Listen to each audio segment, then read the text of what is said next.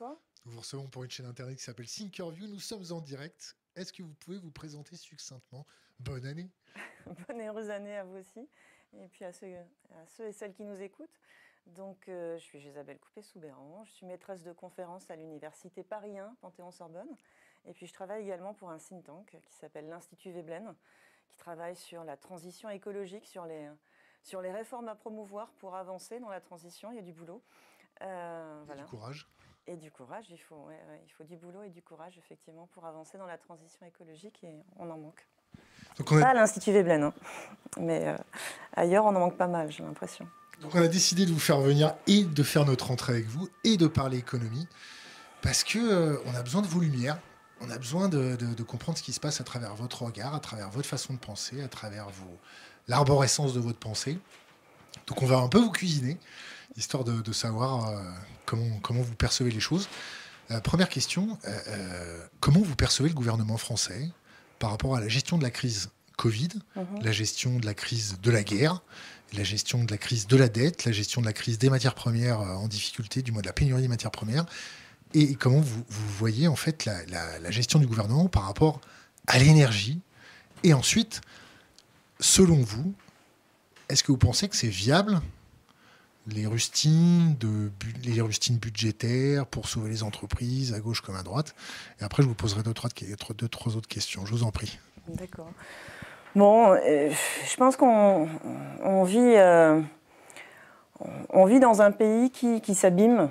Euh, on vit dans un pays qui s'abîme où on prend sans doute pas suffisamment soin de ceux qui, de ceux qui souffrent, des plus modestes, où on est plutôt gentil avec ceux qui vont bien et puis euh, euh, où on prend pas suffisamment soin de ceux qui en ont besoin. Je pense qu'on est pourtant dans un euh, dans un beau pays a priori où on est doté d'une d'une assez bonne protection sociale, mais bon qui est en train de qui est en train de s'abîmer considérablement. En fait, je crois qu'on est on est, on est gouverné par euh, ce qu'on appelle le néolibéralisme. Et le néolibéralisme aujourd'hui, ce n'est pas, euh, pas tant un recul de l'État, c'est euh, plutôt l'État qui, qui est mis au service, non pas de ceux qui en ont besoin, justement, hein, mais au, service des, au service des marchés, au service des, au service des entreprises.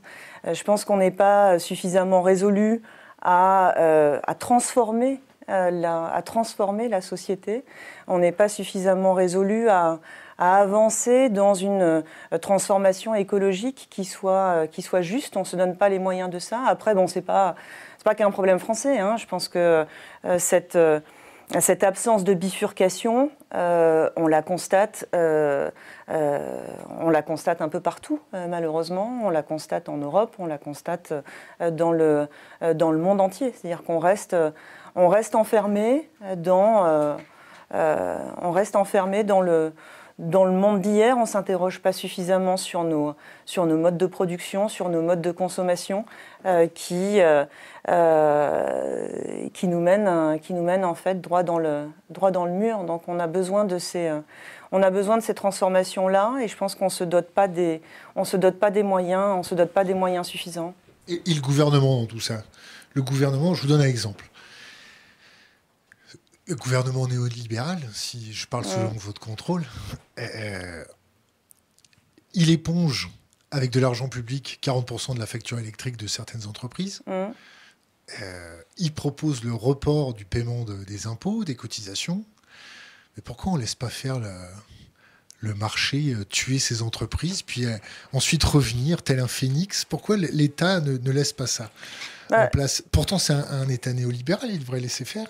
Non, mais justement, en fait, l'État néolibéral, c'est pas forcément, si vous voulez, un, État qui laisse faire et qui croit euh, dur comme fer en la capacité d'autorégulation du marché. Hein. C'est plutôt un, État qui vient, euh, qui vient au secours du marché quand il en a besoin. et c'est ce qui s'est passé au fond pendant, à la fois, si vous voulez, pendant la crise financière, pendant, la, pendant la crise sanitaire. Alors pendant la crise financière de 2007-2008, puis plus encore pendant la, la, la crise sanitaire, l'État a été, a été très présent mais euh, précisément pour venir, euh, pour venir aider le, pour venir aider le marché. Alors c'est plus vrai d'ailleurs pendant le, je dirais pendant la crise sanitaire que pendant la crise financière. Pendant la crise financière, euh, la, gestion de crise, elle a grandement reposé en fait. Alors au niveau européen, euh, comme dans d'autres euh, zones et dans d'autres pays. Mais pour ce qui nous intéresse au niveau européen, euh, la crise financière a largement reposé en fait sur la banque centrale et donc sur la politique monétaire. et ça, c'est quelque chose de c'est quelque chose d'assez d'assez intrigant, si vous voulez. C'est-à-dire que les, les, banques centrales qui ont largement euh, finalement contribué à, euh, cette crise financière parce qu'elles ont mené euh, une politique monétaire qui, était très accommodante dans, dans, les années, dans les années 2000. Eh bien, ont été ensuite les institutions qui ont été amenées à gérer cette, cette crise financière et qui l'ont gérée, en fait, si vous voulez, en euh, en facilitant euh, grandement le refinancement des banques, ensuite en achetant des masses euh, de des masses de, titres sur les marchés financiers et donc en, en, mettant, en faisant déborder en fait la, la liquidité sur les marchés financiers et probablement en préparant en fait les crises d'après. En achetant des actifs pourris en achetant des actifs pourris, euh, on peut le dire autrement, c'est-à-dire que, en fait, quand les banques centrales interviennent euh, pour euh, gérer des crises financières, ce qu'elles font, d'une part, c'est qu'elles mettent beaucoup de liquidités à la disposition des banques en espérant que les banques mettront elles-mêmes la liquidité nécessaire à la disposition de l'économie, ce qu'elles font pas nécessairement.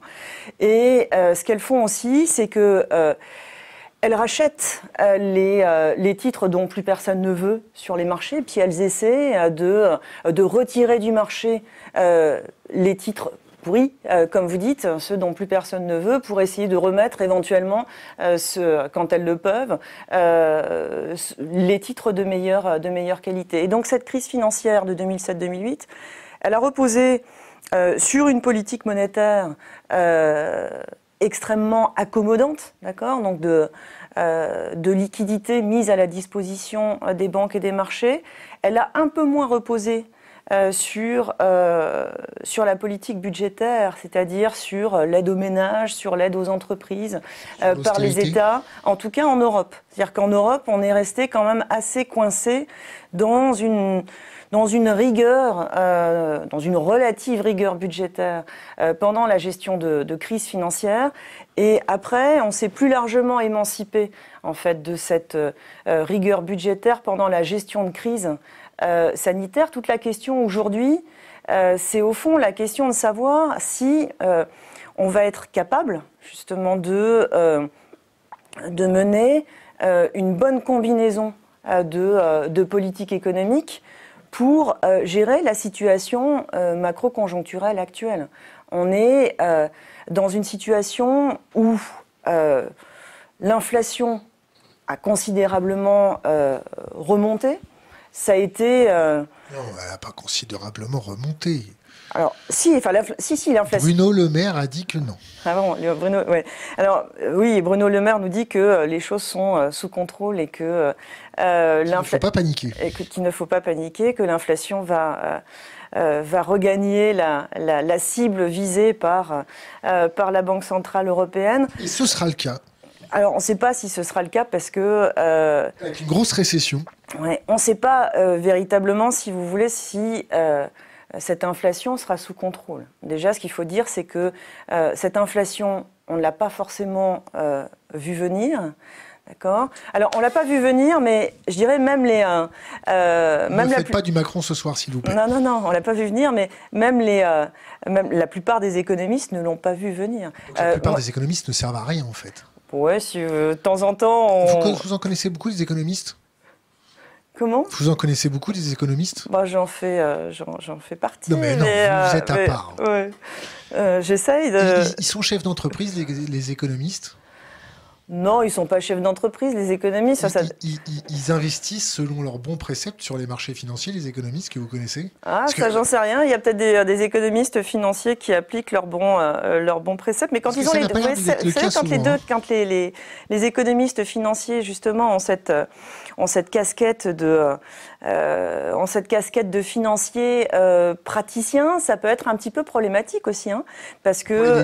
Les délits d'initié, pourquoi? Bah, En fait, euh, euh, ça, vous rend un peu, euh, ça vous rend un peu jugé parti après. C'est-à-dire que c'est pas si mal, au fond, d'avoir, je dirais, d'avoir un peu de, d'avoir un peu de, de recul, d'accord? Et quand, quand vous analysez, quand vous analysez l'organisation des entreprises, je pense que c'est finalement c'est pas si mal de prendre un petit peu de recul et pas forcément, de pas forcément être euh, chef d'entreprise. Quand vous analysez euh, le fonctionnement ou le dysfonctionnement euh, du système financier, bah, c'est pas si mal de ne pas, de pas travailler, si vous voulez, dans un, dans un fonds dans un fonds d'investissement. donc, bon, je, sais pas, je pense que c'est pas mal d'avoir son d'avoir un peu de recul, d'avoir son indépendance d'esprit. Après, il ne faut pas s'enfermer dans sa tour d'ivoire et puis il faut, euh, euh, il faut être en dialogue, bien sûr, avec ceux qui sont sur le, euh, sur le terrain, mais maintenir un peu de distance, un peu de recul, avoir cette vision un peu systémique, je pense que c'est je pense que c'est utile. Et, quand on a des économistes qui nous donnent des grandes théories, mmh mais qui ne voient pas les crises financières arriver, qui ne voient pas l'inflation arriver, qui... En gros, en gros, euh, ils font beaucoup de bruit avec leur bouche avant, pendant... Euh, ils ont tout, déjà tout anticipé, mais après, euh, c'est toujours le même bordel. Oui, alors effectivement, beaucoup d'économistes n'ont pas vu la crise financière arriver en, en 2007-2008 parce que je pense que beaucoup négligeaient le euh, la recrudescence de l'instabilité financière euh, qui est allée de pair avec le développement des marchés de capitaux euh, à partir des années 80, 90, 2000. Beaucoup peut-être se sont enfermés dans, l'idée que les marchés désormais avaient considérablement gagné en efficience, étaient capables de, de s'autoréguler. Bon, je pense que la crise financière en a quand même réveillé quelques-uns. Pour autant, on est encore pas mal euh, enfermé, je dirais, dans, euh, dans le dogme du, du marché, dans l'idée que tout peut passer par le marché, dans l'idée que les marchés financiers ont un peu d'inefficience, mais souvent, et c'est vrai aussi ça, pas seulement pour les économistes d'ailleurs, mais pour pas mal de nos, je dirais pour, le, pour les autorités de, pour les, les autorités de de supervision, de régulation pour les banques centrales. Euh, euh, euh, je pense qu'ils admettent aujourd'hui le fait qu'il y a de l'inefficience sur les marchés, mais pour eux, cette inefficience, c'est au fond simplement une, une inefficience on va dire informationnelle, c'est-à-dire que les, les marchés ne véhiculent pas toute l'information dont on a besoin. Et donc, au fond, il suffirait de, euh, d'obliger les acteurs du marché à communiquer davantage d'informations. Et après cela, eh bien, euh, les prix de marché seront euh, de meilleurs, de meilleurs signaux, de meilleurs, de meilleurs vecteurs. On pourra se reposer sur ces prix de marché pour prendre les bonnes décisions. Bon, en fait. je, je, peux vous couper? Oui, bien sûr. J'allais dire un autre truc important, mais, ah bah, vous, mais vous pouvez me, important, puis après, couper. je vous reprends la, Et, euh, le, en, fait, l'inefficience des marchés, c'est aussi une inefficience en termes de d'allocation des ressources. C'est pas simplement une inefficience en termes d'information. Et ça, c'est très vrai pour les marchés financiers. On, on, le voit bien, en fait, les, euh, les marchés financiers ne permettent pas de bien allouer en fait les, euh, les, ressources, les ressources financières. Aujourd'hui, les ressources financières ne vont pas, ne vont pas au bon endroit. elles vont beaucoup dans, encore dans le financement, dans, dans ce qui rapporte, hein, bien entendu, parce que c'est le principe. elles vont beaucoup dans les énergies, dans le financement des énergies, des énergies fossiles. ça, dans, dans des activités extractives qui, qui polluent, mais ça y va parce que ça rapporte. Et ça, ne, ça ne va pas là où on aurait besoin que ça aille, dans des activités, dans des activités compatibles avec... avec le respect des limites planétaires, avec le respect de, l'humanité. Mais vous voyez qu'en fait, on sort d'une logique marchande quand, quand on veut que les ressources aillent à cet endroit. Ce qui veut dire que... C'est pour ça que vous ne travaillez pas dans le privé? euh, c'est pour ça que je ne travaille pas dans le privé. Je ne euh, euh, je suis, pas, je suis pas non plus, si vous voulez, je ne suis pas une anti-marché. Mais je, je me dis que bah, le marché, c'est bien pour coordonner des, des, activités, des activités marchandes, des activités rentables. Aujourd'hui, on a besoin d'allouer des ressources vers plein de choses qui coûtent beaucoup et qui rapportent pas beaucoup. C'est-à-dire qu'on a besoin de réaliser des masses d'investissements pour transformer nos sociétés, euh, des masses, euh, des masses d'investissements euh, alors dans la transformation écologique, dans la transformation. Quelle taille? Bah, alors, on a. C'est le PIB des États-Unis, c'est le PIB du monde entier. C'est quoi On parle de quoi? On parle de 10 balles On parle, on parle de centaines de milliards de milliards. Il commence à y avoir euh, pas mal d'évaluations, si vous voulez, des investissements, euh, des investissements nécessaires. D'évaluation, c'est-à-dire lors de la dernière. D'estimation. D'estimation, c'est-à-dire lors de la dernière réunionite aiguë de ceux censés. Non, il y a pas mal de. Il y, a eu, un petit peu de wishful thinking. Et puis pour faire bien auprès de sa chaîne hiérarchique, on a dit oh, on a plein d'idées, les gars, vous inquiétez pas, il faut réallouer les masses monétaires. Non, mais il y, a quand même, si vous voulez, un certain nombre de d'instituts, de, de, centres d'études qui travaillent, qui essayent d'évaluer les chercheurs, les de chercheurs, qui. Euh, c'est ça, euh, qui parfois euh, trouvent des choses intéressantes et parfois pas. mais il y a un institut pour le climat qui s'appelle l'institut I4C, qui réalise chaque année un panorama des investissements nécessaires pour réaliser cette transformation écologique. Ils sont ils le reconnaissent eux-mêmes, assez euh, conservateurs, hein, assez prudents en fait euh, euh, dans, leur, dans, leur, dans leurs évaluations. Alors eux, par exemple, arrivent à à un chiffre de l'ordre de 20-30 milliards qui seraient nécessaires dans un pays comme la France chaque année, 20-30 milliards supplémentaires d'investissements nécessaires dans la transition écologique dans un pays comme la France pendant 10 années. Il y a d'autres évaluations qui vont qui sont un peu au-delà de ça, euh, qui, euh, qui sont plutôt de l'ordre de 3, 4, 5 du, euh, du produit intérieur brut dans des pays comme la France, dans les pays européens, pour réaliser ces transformations-là.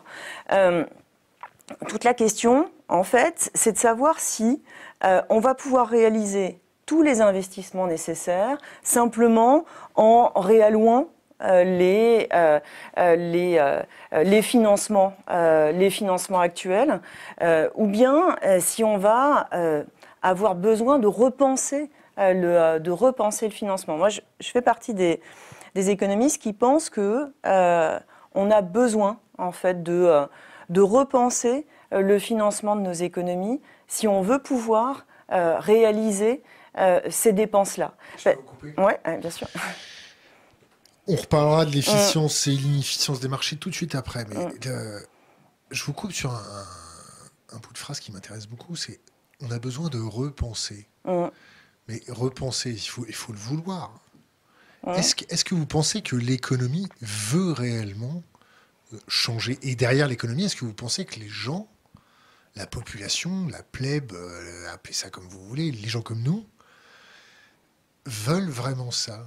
Est-ce qu'il ne faut pas attendre ou est-ce qu'on ne va pas être obligé d'attendre encore une génération pour qu'il y ait ce changement de paradigme dans les perceptions de faire des bouches en canard avec un, téléphone qui vaut 2000 balles euh, euh, posté à l'autre bout du monde, est-ce que c'est bien, c'est pas bien? Est-ce qu'il qu'il faut pas une administration de, la perception des choses autre que bah, les bébés phoques sont en train de mourir, vous vous rendez pas compte, c'est triste. Euh, le, le, réchauffement climatique va faire bouger des millions de personnes, vous vous rendez pas compte, c'est triste, vous vous rendez pas compte. Est-ce qu'il ne faut pas une bonne dictature verte sur les marchés financiers? Je pousse le raisonnement à l'extrême. Uh-huh. Est-ce qu'il ne faut pas maintenant arrêter les bêtises de dire voilà le marché, euh, la main visible du marché va nous sauver, alors que c'est pas vrai? Les marchés sont administrés comme dans un État communiste? C'est vrai ou c'est pas vrai? Ils sont sous perfusion en tout cas. Euh, là, on, là, on en sort. Hein. Là, on est en train de la débrancher, la perfusion. Non, on sort pas. C'est qu'il n'y en a plus dans la perfusion. C'est ce qui va peut-être. Euh, Leur remettre la réalité euh, dans l'assiette, c'est ça Donc les marchés financiers sont administrés comme dans, une ex-Union soviétique. ils ont mis des garde-fous à l'hyper-frequency trading avec dès que ça commence à sauter un peu trop fort parce qu'il y a des copains qui s'amusent ou des puissances étrangères qui s'amusent, hop, on arrête tout, tout va bien. C'est normal. Donc, est-ce que vous ne pensez pas. Et puis, sans, sans parler de la manipulation de certains cours de marché. Rappelez-vous le Ribor, le Ribor. Mm-hmm. Vous vous rappelez de ce petit scandale oui, C'était propre. Hein. Mm. Les Hongrois s'en rappellent très bien d'ailleurs. Et, donc, on se retrouve avec un changement de paradigme qui est nécessaire pour la survie sur Terre, mm. à plus de 30 ou 40 ans. Des marchés financiers qui commencent à réaliser que bah, ça va être compliqué. Et là, tout, va bien. La question que je vous pose, c'est est-ce que vous sentez une autre crise financière arriver tellement forte qu'on aura beau avoir des politiques qui agitent les bras et qui bougent très vite leur bouche pour nous donner de la rhétorique et de l'éloquence à gogo, est-ce que ça va peut-être pas suffire ce coup-là? Est-ce qu'on va se retrouver avec une stagflation dramatique? Est-ce qu'on va se retrouver avec des pénuries sur les matières premières qui vont être dramatiques. Je parle matières premières énergétiques nécessaires à la réindustrialisation de la France, au greenwashing, à ce que vous voulez. Est-ce que vous sentez un truc venir là? Genre un truc bien fort alors, il y a 10 000 questions dans votre question, là, hein, si je puis me permettre. C'est laquelle, la, laquelle la meilleure pour vous? D'accord. Euh, vous m'interrogiez sur, euh, au fond, sur le, euh, sur, notre, sur, la possibilité de changement, sur la perception du changement. Est-ce que c'est pas du wishful thinking d'une bande de hippies économistes qui sont en train de se dire bon, on vient de se réveiller les gars, euh, là on est en train de voir que dans tous les scénarios, on a les, les couleurs à l'écarlate. Mmh. C'est pas une fessée qu'on va se prendre, c'est vraiment une, une bonne tabassade et on risque de pas s'en remettre. Ouais, je pense qu'il y a une prise de conscience quand même du, euh, une prise de conscience croissante du changement nécessaire. Euh, pour autant, je crois que euh, on n'est pas encore doté euh, des instruments permettant de réaliser ce changement. Et alors, deux choses. je pense qu'au niveau de la prise de conscience, on a progressé avec les crises, mais manifestement, elles n'ont pas été suffisamment fortes. C'est-à-dire que c'est progressante, c'est ça? Bah, En fait,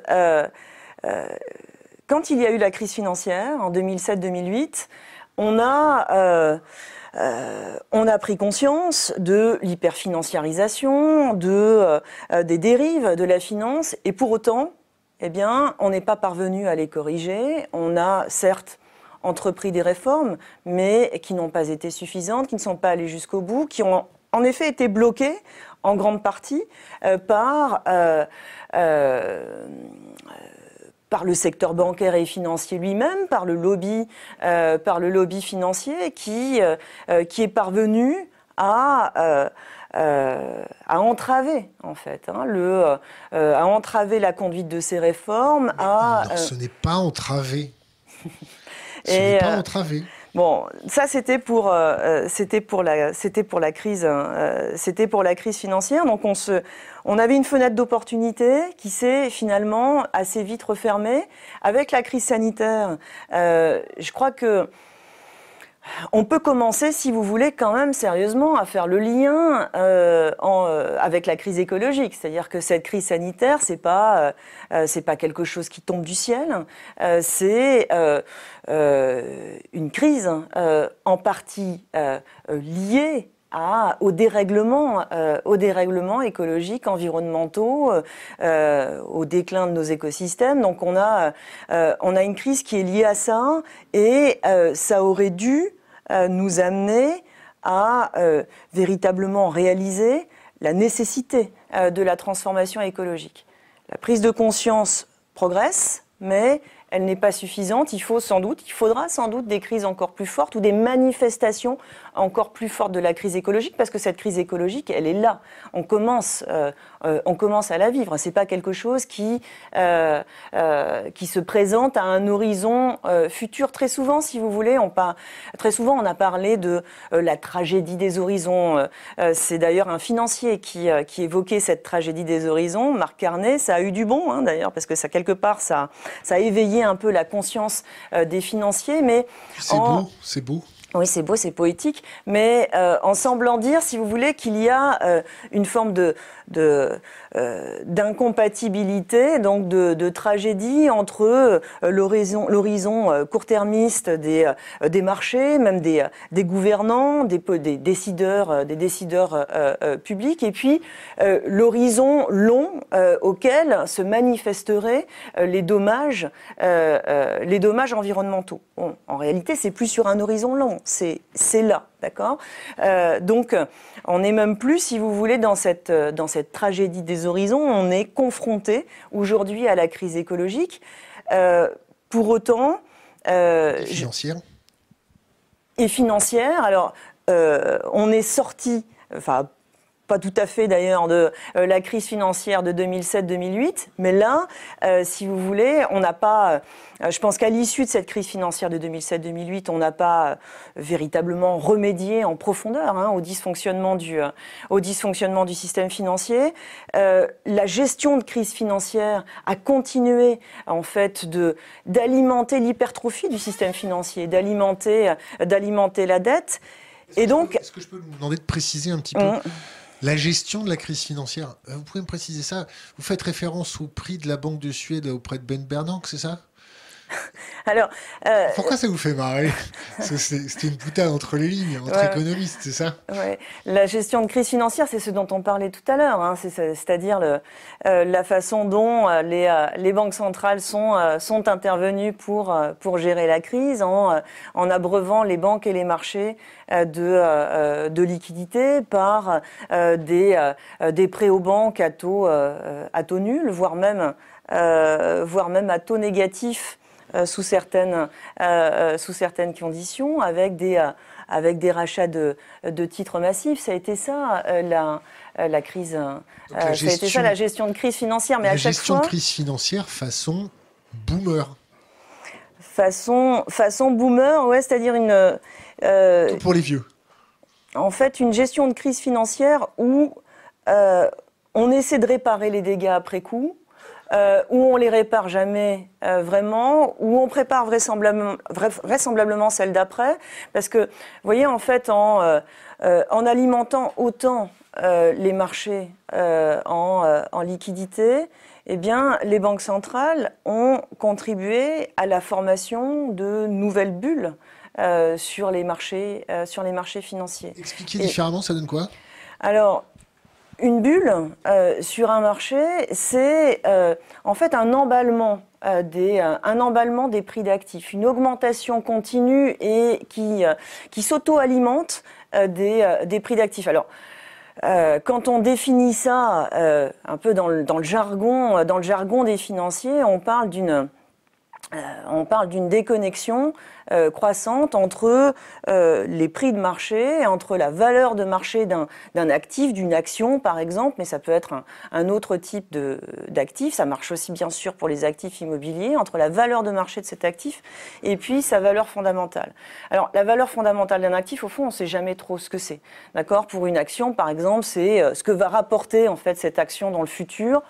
Bon, euh, c'est jamais très facile à déterminer ça, cette, euh, cette valeur fondamentale. Alors comme c'est jamais très facile à déterminer, on met toujours un peu en doute, si vous voulez, l'écart qu'il peut y avoir entre euh, le prix de marché, la valeur de marché et la valeur fondamentale. Bon, cela étant, quand on voit, si vous voulez, les marchés continuer de s'emballer, continuer de, progresser pendant des années euh, après la crise financière, alors que euh, l'économie réelle, elle, euh, peine à se relever.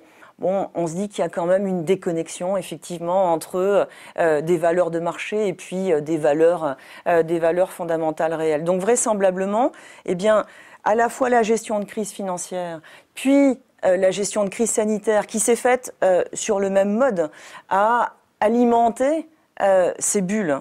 Et Aujourd'hui, eh bien, on est, euh, euh, on est passé à une configuration assez différente où en fait, on n'est plus, si vous voulez, euh, on n'est plus dans une zone d'inflation, d'inflation très très basse. On est au contraire, eh bien, dans une dans une zone où l'inflation remonte et où les banques centrales vont peut-être pas pouvoir faire grand chose en fait contre cette contre cette inflation. On va peut-être pouvoir en, en rediscuter. Mais euh, elles font comme si, en tout cas, elles, comme si elles pouvaient agir contre cette inflation. Donc que font-elles? Eh bien, elles remontent euh, leur taux d'intérêt, c'est-à-dire qu'elles se montrent un peu moins généreuses euh, envers, les, banques, elles arrêtent d'acheter des titres sur les marchés et bah, ce faisant, en arrêtant d'acheter des titres sur les marchés, ça alimente l'augmentation des taux euh, des taux des, des, taux longs euh, sur les marchés, c'est-à-dire des taux des, des, titres de, notamment des titres, des titres souverains euh, sur les marchés. ça, le, quand ces taux remontent et cette remontée des taux, eh bien, ça peut, ça peut faire éclater. ça peut faire éclater les bulles sur les bulles qui se sont formées sur les marchés, sur les marchés financiers. Ça peut et donc aussi la soutenabilité de la dette? Alors, oui, ça peut, euh, bien sûr que ça peut compromettre la soutenabilité de la dette. Et c'est pour ça, si vous voulez, que quand euh, finalement euh, les États sont obligés de se financer sur les marchés, eh bien, ils sont finalement contraints de, ils sont, ils sont ils sont contraints de rendre leur dette euh, euh, euh, soutenable, en tout cas de la conformer aux souhaits du marché. Et ça, c'est tout à fait incompatible avec ensuite eh bien, les, le financement des investissements dont on a besoin. On a besoin de beaucoup d'investissements publics pour réaliser la transformation dont on a besoin. Les États sont obligés de rendre aussi leur dette sexy auprès des marchés. Ouais. En disant, vous inquiétez pas, on est la France, on rembourse, on a un Lannister rembourse toujours ses dettes. Donc il, la rend, il la rend un peu sexy, puis des fois, des fois, les marchés, ils n'aiment pas trop. Donc pour la rendre un peu plus sexy, ils la font à taux variable. Oui, alors euh, effectivement, si vous voulez, les États se soumettent, euh, euh, se soumettent à la pression Hein, euh, à la pression des marchés, aux, aux exigences des marchés, euh, dès lors que euh, c'est leur seul mode de c'est leur seul mode de financement. Et donc ils se soumettent aux exigences des investisseurs. Quand l'inflation remonte, bah oui, c'est c'est plutôt pas mal de de proposer des titres de dette indexés sur l'inflation, ce qui ensuite coûte très cher et ce qui ensuite, eh bien, se se, se traduit par un étranglement. du tout. Comment? Isabelle, vous n'écoutez rien du tout. Pourquoi? Bruno Le Maire a dit que l'inflation allait baisser. Donc c'est vachement bien. On n'est pas bien là en 2023 Oui, mais bon, euh, si vous voulez, la méthode Coué, c'est important. Hein. Les banques centrales, euh, les banques centrales la pratiquent, euh, la pratiquent aussi beaucoup. C'est-à-dire que l'inflation dépend largement des anticipations que euh, l'on forme à propos de l'inflation et notamment des anticipations des investisseurs à propos de l'inflation. Alors si, euh, euh, si Christine Lagarde et puis si, si, si Bruno Le Maire et tous les autres ministres des, des, Finances dans la zone euro arrivent à convaincre les marchés que l'inflation va se résorber, peut-être qu'ils arriveront à, à, agir un petit peu sur les anticipations et peut-être qu'en effet ils arriveront à faire refluer un peu l'inflation. Mais il n'y a pas, si vous voulez, que il n'y a pas que cette partie, euh, euh, il n'y a pas que cette partie autoréalisatrice, je dirais, dans l'inflation. Il n'y a pas que cette, il a pas que cette part d'anticipation dans les déterminants dans les déterminants de l'inflation. Il y a aussi vraisemblablement dans l'inflation actuelle une part beaucoup plus structurelle. Et ce qui va advenir de l'inflation dans les mois à venir, dans les années à venir, dépend en fait de cette part, euh, de cette part structurelle. Euh, je crois que l'inflation actuelle, ce n'est pas qu'un problème euh, conjoncturel. Il y a à l'origine de cette inflation, il y a bien sûr des problèmes, des problèmes de désorganisation de l'offre du fait des, des, conséquences hein, de, de la crise sanitaire, des problèmes qui ont été largement accentués par, par la guerre en Ukraine. donc ça, c'est une partie de l'explication de l'inflation. Il y a peut-être une petite partie aussi de l'inflation qui vient du fait que pendant la crise sanitaire, eh la demande a été soutenue. Mais ça, je crois que c'est plus vrai aux États-Unis en fait que dans la zone euro parce que le quoi qu'il en coûte euh, euh, euh, en France,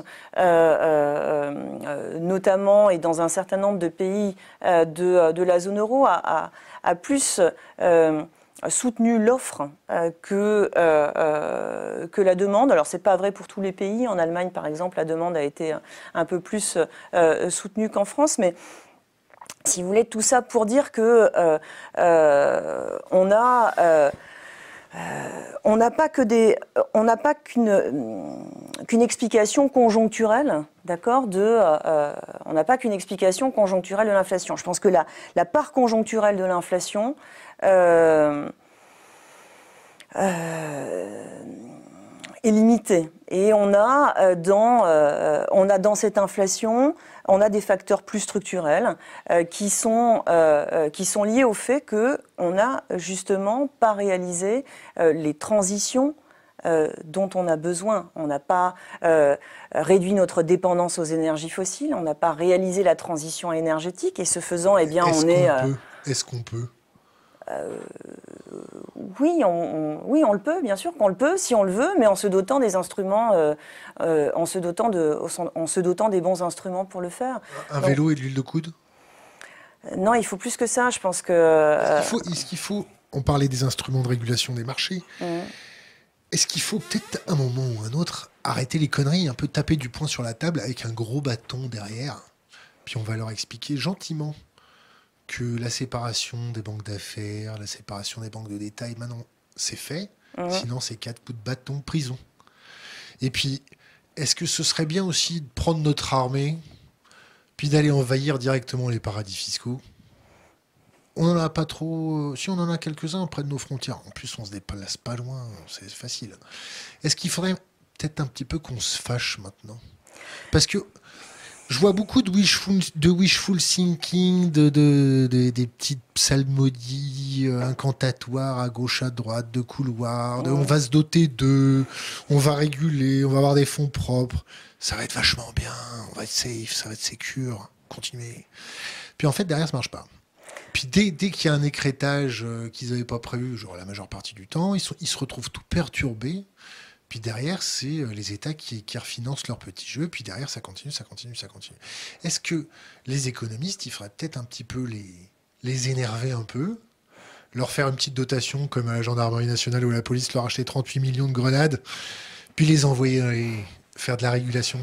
Parce que quand je vous écoute, je me dis c'est bien beau, mais des discours comme ça, on en a entendu plein, puis depuis des années, puis des think tanks qui réfléchissent à comment réguler, des plein, puis des ministères qui font des réunions aiguës sur comment on va stabiliser les gens, plein.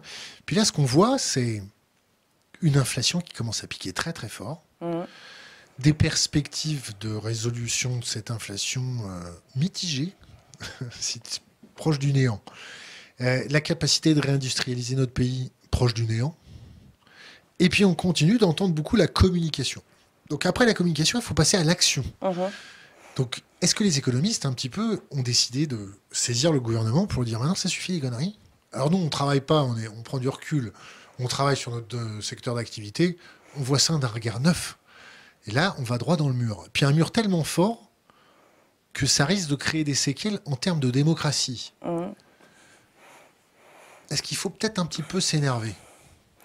Alors, euh, Réveiller nos vieux démons. Ouais, je pense qu'en tout cas, il faut, euh, euh, il faut une résolution beaucoup plus forte, en effet. Il n'y a, qu'à. Non, il faut une résolution plus forte à agir et il faut mobiliser les institutions dont on dispose. tout le monde est d'accord avec ça Alors, non, je crois que tout le monde n'est pas d'accord avec ça. C'est-à-dire que, par exemple, si vous voulez, pour le pour la régulation financière, dont vous avez commencé à, à parler. On a euh, cette régulation financière, on l'a pas suffisamment, on l'a pas suffisamment renforcée euh, à l'issue euh, à l'issue de la crise financière de 2007-2008. Et je crois qu'on n'est pas suffisamment résolue à la, la, faire évoluer pour réorienter, pour réorienter la finance vers justement nos objectifs, vers nos objectifs écologiques. Aujourd'hui, on a on a un secteur bancaire et financier qui continue de financer ce qu'il ne faudrait plus financer. D'accord, qui continue de financer euh, les énergies, euh, les énergies fossiles, euh, qui continue de, financer des activités, des activités polluantes. Donc, on a besoin de réorienter assez drastiquement ces flux financiers. Il est clair que on ne va pas réorienter euh, euh, euh, ces, flux financiers simplement en disant, en disant aux banques et aux autres, aux autres acteurs financiers, bon, maintenant, il faut que vous preniez des engagements à, à mieux faire, surtout si ces engagements ne sont pas contraignants. Donc ça veut dire qu'il faut en passer, en effet, par la mise en place de, de réglementations beaucoup plus fortes qui commandent aux banques de euh, euh, de, décarboner leur bilan, d'arrêter de financer le euh, d'arrêter de financer le fossile. Et je pense qu'on a besoin pour faire ça de réglementations qu'on n'a pas mises en place d'ailleurs à l'issue de la crise financière de 2007-2008. On a besoin de réglementations structurelles, c'est-à-dire des réglementations qui agissent sur la composition des bilans bancaires et pas seulement sur des réglementations qui consistent à demander aux banques qu'elles aient un peu plus de euh, qu'elles aient un peu plus de fonds propres pour absorber euh, pour absorber leurs pertes.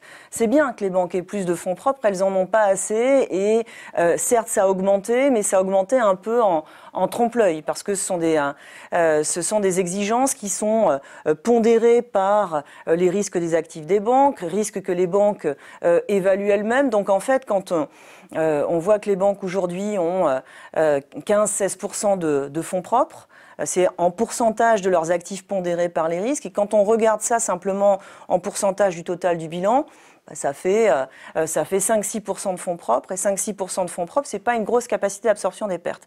Donc ce serait, ce serait bien que les banques soient plus solides financièrement, qu'elles aient plus de fonds propres. Cela étant, euh, si on veut véritablement les amener à mieux financer la, la, transition écologique, je pense qu'il ne suffira pas en fait de leur dire attention, le, euh, le, le dérèglement climatique pour vous, euh, c'est un ensemble de risques, euh, c'est un ensemble de risques financiers. Sont, alors, pas que les banques hein, d'ailleurs, mais pour les, les, banques, les assurances, les autres acteurs financiers, euh, il suffira pas de leur dire c'est du risque de dommage, c'est du risque de transition, c'est du risque de responsabilité. Il faut que vous preniez en compte les risques financiers induits par le, le dérèglement climatique et il faut que vous soyez capable euh, de, euh, euh, de, faire face, de faire face à ça. Je trouve que ça, au fond, alors certes, si vous voulez, ça peut commencer à, à, éveiller un peu les consciences des, des financiers, mais c'est évidemment pas ce qui va leur permettre véritablement de financer la transition. Si on veut que les banques et les autres acteurs du système financier vraiment euh, se détournent euh, euh, du financement des activités qui qui nous mène dans, euh, qui, nous, qui nous enfonce dans la crise écologique. Et si on veut euh, les amener à financer ce qui va nous permettre de construire un autre, un autre modèle, de bifurquer vers un, un modèle qui soit, qui soit respectueux des limites, des limites planétaires, eh bien, il faut vraiment agir sur la composition de leur bilan. Donc pour ça, il nous faut des réglementations fortes, des réglementations structurelles qui interdisent euh, euh, le financement des activités fossiles et puis qui euh, programment la décarbonation, des, bilans bancaires. Ce genre de réglementation, ces réglementations structurelles, il, est, clair que pour le moment, les autorités, de régulation, le, législateur comme les autorités de supervision qui font appliquer les règles, sont pas du tout euh, sont, sont, sont, pas du tout prêtes à ce genre de règles. Et ça, euh, si euh, ça renvoie, si vous voulez, aussi à, à la conception qu'elles ont du, du système financier. On disait tout à l'heure qu'on est encore dans une vision où certes, on reconnaît un peu d'inefficience euh, sur les euh, d'inefficience au sein du système financier, d'inefficience. De toxicité, on dira. Ouais, voilà, de toxicité. mais cette inefficience, eh bien, c'est pas. les autorités vont pas jusqu'à reconnaître que c'est une inefficience dans l'allocation des ressources. Donc, elles restent finalement persuadées que le marché, c'est la bonne façon d'allouer les ressources. Et ce faisant, eh bien, elles sont pas, si vous voulez, elles sont pas pour le moment euh, disposées à euh, mettre en place des règles euh, qui, en quelque sorte, commanderaient cette allocation, cette allocation des ressources. avant de passer une question internet. Mm. Si on leur mettait six mois de, prison en Turquie, en Tchétchénie, ça devrait les motiver un peu plus, non? Vous voulez quoi euh, Avoir installé une, responsabilité euh, pénale euh, pour, les, pour les banquiers, mettre, réfléchir à ce qu'on pourrait appeler l'écocide? Alors, les. C'est formulé, mais vous avez saisi. Les, euh, je pense que la, finance, si vous voulez, de manière, euh, manière assez, globale, a une grande part de responsabilité dans le dérèglement climatique. Et euh, on serait sans doute plus résolu à la transformer si on appréhendait en fait le, comment dire le, lien entre finance et climat dans les deux sens. C'est-à-dire que Aujourd'hui, ce que, euh, ce que les banques centrales, ce que les autorités de supervision commencent à avoir en tête, c'est que euh, le dérèglement climatique, c'est un problème pour la finance. D'accord? Mais euh, ils ne sont pas du tout encore prêts à reconnaître que la finance est un problème pour le dérèglement climatique. Quand on arrivera à appréhender cette double matérialité, et là, eh bien, en tant qu'économiste, on, a, on a un rôle à jouer. Il faut vraiment qu'on... Les prisons turques aussi. Hein. si vous voulez. Euh... Six mois dans une prison en Turquie, vous comprenez tout de suite le problème écologique. Non Est-ce que c'est un peu sarcastique vous êtes, vous êtes quand même du genre très très autoritaire. Hein. Non, sarcastique. Euh, euh, je, pousse le trait. Je, vois, j'entends. La finance détruit le climat, finance euh, des activités qui détruisent le climat. Bon, bah derrière, nous, on va récupérer et puis on va être obligé d'éponger. Bah, quand il y a trop de bordel après une grosse fiesta, il hein, faut bien trouver quelqu'un qui va, qui va payer. Uh-huh. Il faudrait peut-être leur faire des stages un petit peu avant, histoire de, les prévenir qu'on va se fâcher, que la jeunesse, la jeunesse va se fâcher. Parce que là, ils sont gentils, ils font des grèves, ils, se clouent, ils, se collent les mains avec euh, de la résine. C'est gentil encore. Mais un jour, ils vont se fâcher, non? Non, mais vous avez raison. Je pense que les, euh, les tensions, euh, euh, les tensions sociales, les tensions sociales vont, vont, être de plus en plus, de plus en plus grandes. Ça va créer quelque chose d'autoritaire? Le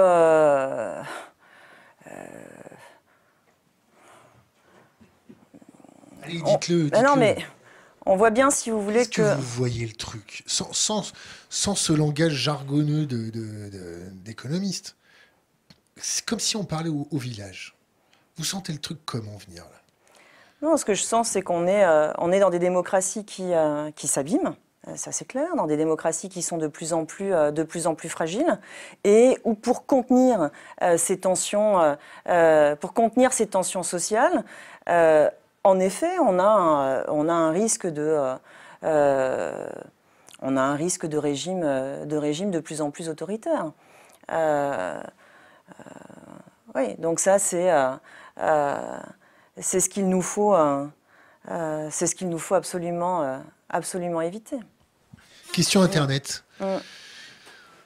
Pourquoi les banques n'auraient-elles plus le droit de financer l'activité économique sans apporter la preuve de la corrélation entre l'activité humaine et le changement climatique immuable, d'après la personne qui pose la question mm, mm. Bah, euh, en tout cas, si vous voulez, euh, il faut, je crois, euh, aujourd'hui faire en sorte que l'activité, l'activité des banques soit véritablement au service du financement de la transition. Et pour ça, eh bien, on peut, on pourrait mettre beaucoup plus de conditions sur le, leur refinancement auprès de la Banque centrale. Il y a moyen. Too big to fail. Non, non, non, pas du tout. C'est-à-dire que dans le cadre de dans le cadre de la politique monétaire, dans le cadre des refinancements que les banques obtiennent auprès de la Banque centrale, eh bien, on pourrait tout à fait conditionner euh, le, prix de ce refinancement, le taux euh, de, euh, de ce refinancement à la destination des financements, des financements des banques. D'accord? Donc, alors vous, vous direz peut-être que ça, bah, c'est euh, euh, c'est pas suffisant, mais ça, ça s'appelle. Turquie. ça s'appelle euh, ça s'appelle verdir la politique monétaire, mais verdir la politique monétaire dans le bon sens du terme, c'est-à-dire pas dans le sens pas dans le sens du greenwashing. C'est-à-dire que je pense qu'on peut on peut véritablement transformer transformer la politique monétaire. on peut. Euh, temps? On peut la mettre au service de la transition, on peut la mettre au service de la transition écologique. Euh, ça. Euh, en combien de temps? Bah, En combien de temps? Il faudrait que, euh, il faudrait que nos. Il n'y a qu'un faucon, quoi. Non, c'est pas ça. C'est que il faut bien sûr, il faut une volonté, il faut, il faut une volonté de le faire.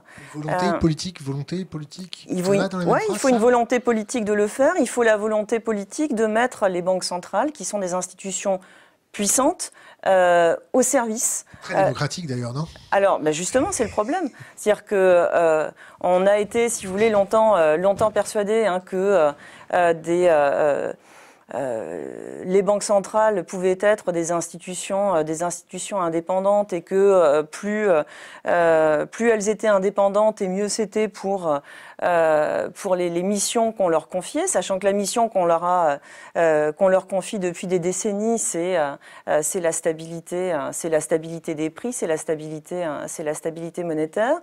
je crois qu'aujourd'hui, en fait, il faudrait qu'on prenne conscience euh, du, euh, du, pouvoir monétaire euh, des banques centrales, pouvoir monétaire qu'elles ont mis au service du rétablissement des, marchés et des banques à l'issue de pendant, la crise financière, pour gérer la crise financière et, pendant la crise sanitaire, ce pouvoir monétaire, plutôt que de le de le mettre systématiquement euh, au service des banques et des marchés, eh bien, il faut le mettre au service, il faut le mettre au service de la société, il faut le mettre au service de l'économie. Alors, Je peux faire diable ouais. La crise de 2008. Bon, il y a quelques petits peu, de petits peu scrupuleux qui se sont amusés à distribuer des crédits un peu n'importe comment. Ça a créé une bulle, c'est ça, si je suis bien. Cette bulle a été titrisée, donc différents produits qui a créé d'autres bulles et on en passe les meilleurs. Là, les choses n'ont pas changé de grand-chose. L'échelle, l'échelle a continué d'augmenter, on est d'accord. Il y a plus de bulles, plus de liquidités, plus de machin, plus, de, plus de tout.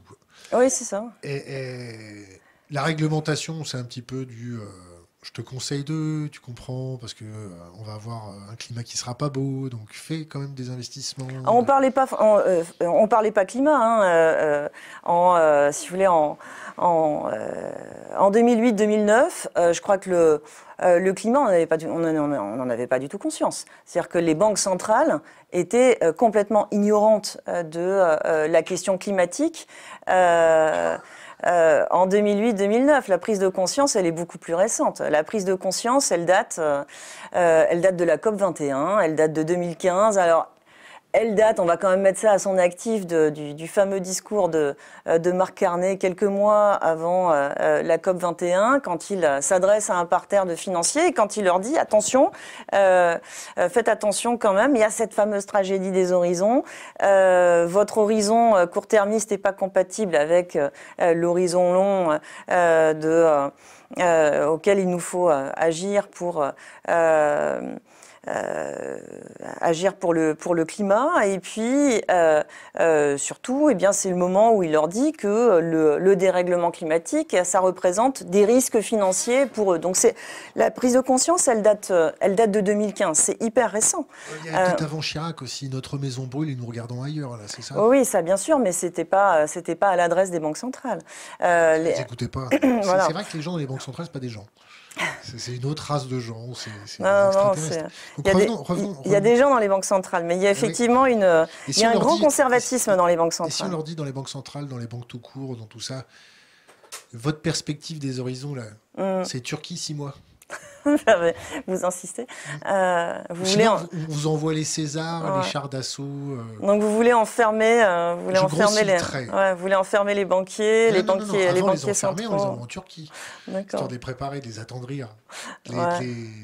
Non, je crois qu'il faut, il faut être plus ferme, ça c'est bien ah, clair. Voilà. Il faut être plus ferme dans la, il faut être plus ferme dans la régulation financière. Je fais, je fais exprès, on s'est hum. bien compris.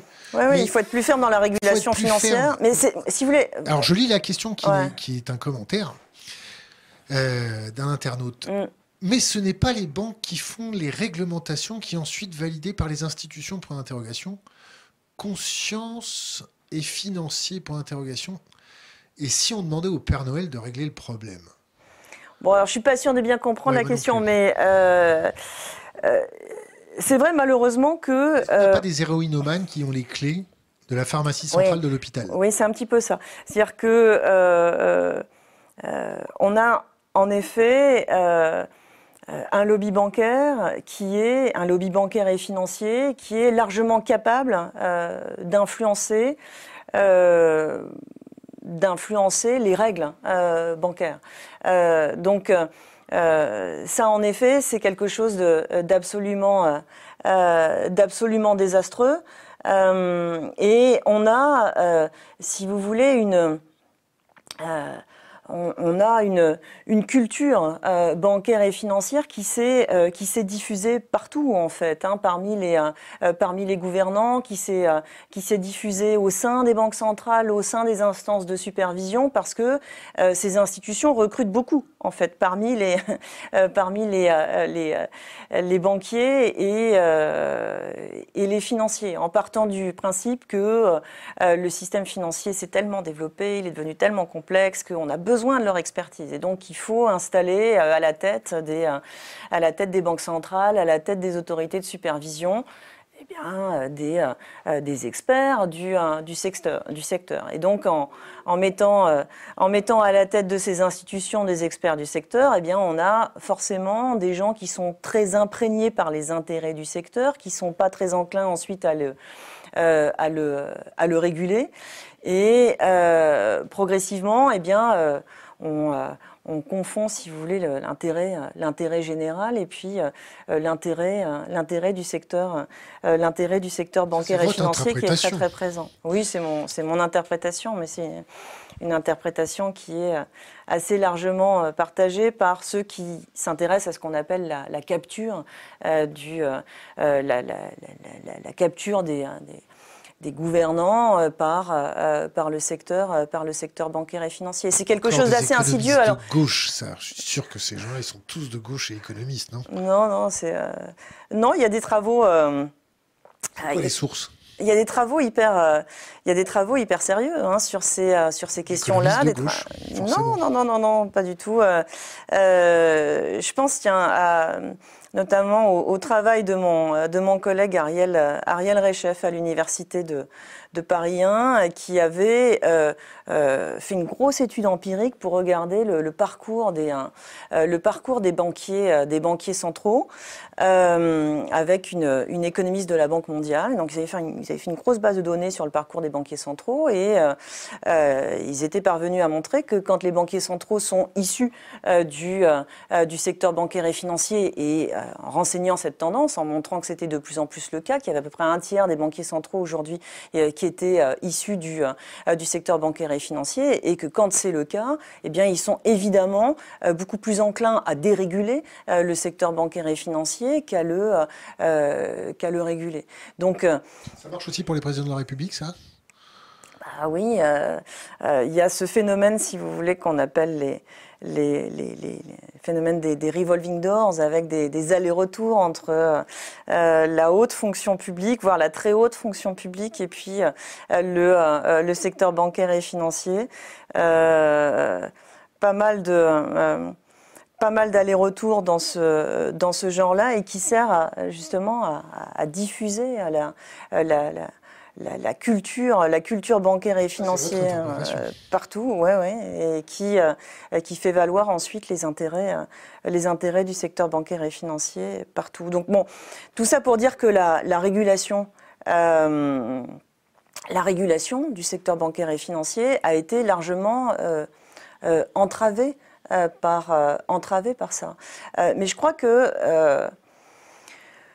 aujourd'hui, les transformations dont on a besoin ne sont pas simplement des transformations au niveau de la régulation financière. J'ai très longtemps bossé sur la, la, régulation bancaire et financière et, et, très longtemps pensé que on euh, finalement les choses iraient mieux en, euh, euh, en régulant plus fortement. Mais je crois aujourd'hui qu'on a besoin également de transformations plus profondes et de transformations de transformation au niveau monétaire. je pense qu'on a besoin de repenser la monnaie aujourd'hui, en fait, si on veut, si on veut réaliser la transformation, la transformation écologique et, euh, sociale euh, dont on a besoin. Je suis pas sûre qu'on arrivera à faire ces transformations euh, simplement avec euh, la monnaie telle qu'on la connaît aujourd'hui, avec la monnaie créée par les banques, avec cette monnaie qu'on emprunte, avec cette monnaie qu'on achète. je crois qu'en fait, on a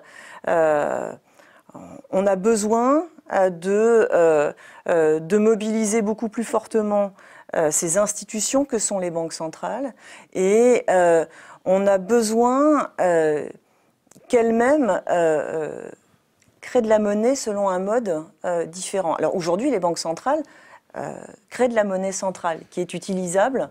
qui est utilisable uniquement par, uniquement par les banques. D'accord? C'est, la, c'est la monnaie que les banques utilisent pour se régler entre elles, pour se payer. C'est quoi le nom de la banque des banques? Comment ça s'appelle cette banque-là La Banque des règlements internationaux. Oui, c'est ça. Vous, mais euh, là, je vous parle pas de la Banque des règlements internationaux, en fait. Je, euh, euh, je vous parle des banques centrales qui sont effectivement, alors c'était peut-être ça que vous vouliez dire, qui sont les, les banques centrales. On appelle ça les banques des banques, d'accord? Donc c'est les banques se financent auprès de la banque centrale et elles se règlent entre elles avec la monnaie qu'elles empruntent euh, à, euh, à, la Banque centrale. Et donc la Banque centrale, aujourd'hui, euh, crée de la monnaie selon à peu près le, même processus que selon le même processus que les que les banques, c'est-à-dire que quand quand les banques centrales empruntent, pardon, quand les banques commerciales empruntent à la Banque centrale, eh bien, la Banque centrale crée de la monnaie. Quand la Banque centrale achète des titres sur euh, les marchés financiers, eh bien, la Banque centrale crée de la monnaie. Donc il y a cette création euh, de euh, cette création de monnaie centrale aujourd'hui qui est au service des banques, au service des marchés financiers. Eh bien, je crois qu'en fait, on pourrait, si vous voulez, on peut tout à fait imaginer hein, que les banques centrales créent de, de la monnaie pour la mettre directement au service euh, des investissements publics dont on a besoin euh, dans, euh, la, transition, écologique. Je pense qu'on a besoin aujourd'hui que les banques centrales mettent leur pouvoir monétaire au, service, au service des États. Alors en le faisant, en le faisant dans un cadre de gouvernance profondément rénové. C'est-à-dire que je ne pense pas non plus euh, qu'une fusion, euh, euh, qu'une fusion complète entre Banque centrale et État, ce serait une très très bonne chose. parce que, vous voyez, justement, si ça se passait dans votre État turc, eh bien, ça pourrait être assez, assez, assez problématique. Donc on a besoin... En fait, avec la Banque d'Angleterre, si vous voulez. Hein. Oui, oui, par exemple. Donc on a besoin, en fait, de euh, de repenser euh, la gouvernance euh, des, de repenser la gouvernance des banques centrales. Je peux vous couper? Ouais, Donc on a besoin. Il n'y a qu'un faucon. On a besoin de repenser. On a besoin. Pour moi, je, trouve ça magnifique. C'est beau. C'est plein d'espérance. C'est plein de, lunettes roses. Bon, nous, on est un peu plus terre à terre ici. On est opératif, opérationnel. Et nous, nous, on fait. Mais donc vous faites comment vous? Eh ben nous on débarque, on les prend tous un par un, et puis on leur dit maintenant, c'est comme ça, ou Mhm. sinon c'est Turquie. Ouais, On va y arriver, on va y arriver. Si, si on se tape un gros choc financier, que les institutions calanchent, Mhm. que les services publics calanchent, les gens ils vont s'énerver un peu. Bon, au milieu de ces énervés, on prend les, les 100 plus énervés. On leur dit venez les gars, on va monter à Bruxelles et on va leur poser des questions. Parce que notre avenir climatique, bon ça c'est un truc de- pour les jeunes, dans 20-30 ans. non, non, c'est maintenant. hein. Ah bon Ouais, ouais, c'est- Ah, On n'avait pas remarqué. Et donc, là, qui aurait pu prédire ça? C'est vrai Non, aurait pu. Qui aurait pu Euh, qui, prédire? qui aurait pu. Euh, Mm. Qui est payé pour prédire d'ailleurs? Moi, c'est en fait la question qu'il faudrait poser. C'est qui est payé pour prédire depuis 10 ans? Mm.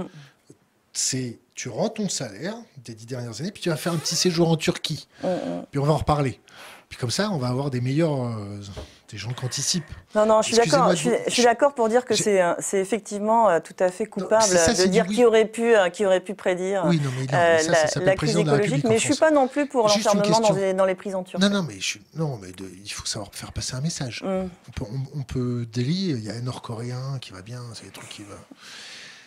C'est du wishful thinking, c'est des incantations. C'est il faudrait, il y a qu'à. Et puis, résultat des courses, leur tourne, les bulles au grossissent, on les laisse faire ce qu'ils veulent. Puis quand nous, on va se taper une vraie crise financière, avec le prix des marchés de l'immobilier qui se casse la gueule, l'euro, le prix de l'euro qui se casse la gueule, une, déflation dingue sur certains actifs, une inflation dingue sur certains actifs, donc une stagflation.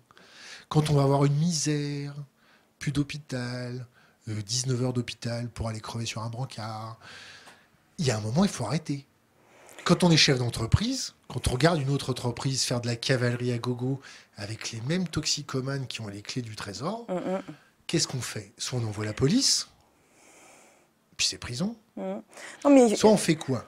Il faut une volonté citoyenne forte. faut- Bah voilà. oui, euh, Ah. bien sûr, il faut une volonté citoyenne forte. Pour ça, ben, il faut euh, justement que euh, euh, pas mal de euh, euh, pas mal de gens se mobilisent pour. On fait des kermesses? Mais non, on fait on fait pas on, de- on on fait, fait pas des, des kermesses, mais on.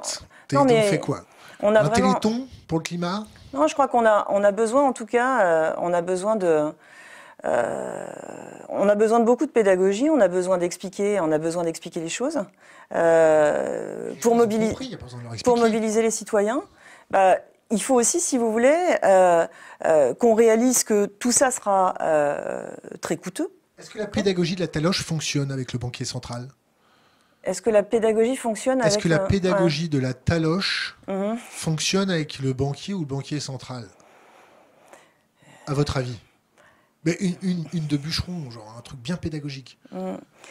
Euh, je suis pas pour la pédagogie de la taloche. Je suis pour. euh, euh, ça me, ça me, ça me parle pas trop ça. Mais vous avez raison. hein, je suis peut-être un peu trop. euh, Oui, oui. euh, ouais, je non, je suis pas, je suis pas, je, je suis peut-être un peu trop, euh, un peu trop bisounours de ce, de ce point de vue-là. Mais euh, euh, moi, j'aimerais bien que ça vienne en fait des, que ça vienne des citoyens, que les citoyennes, que les citoyens réalisent la, la nécessité de ce changement et qu'ils, qu'ils votent en fait. on va leur ce, expliquer la nécessité de ce changement. qu'ils votent pour ce Qu'est-ce qui va se passer s'il n'y a pas ce changement-là?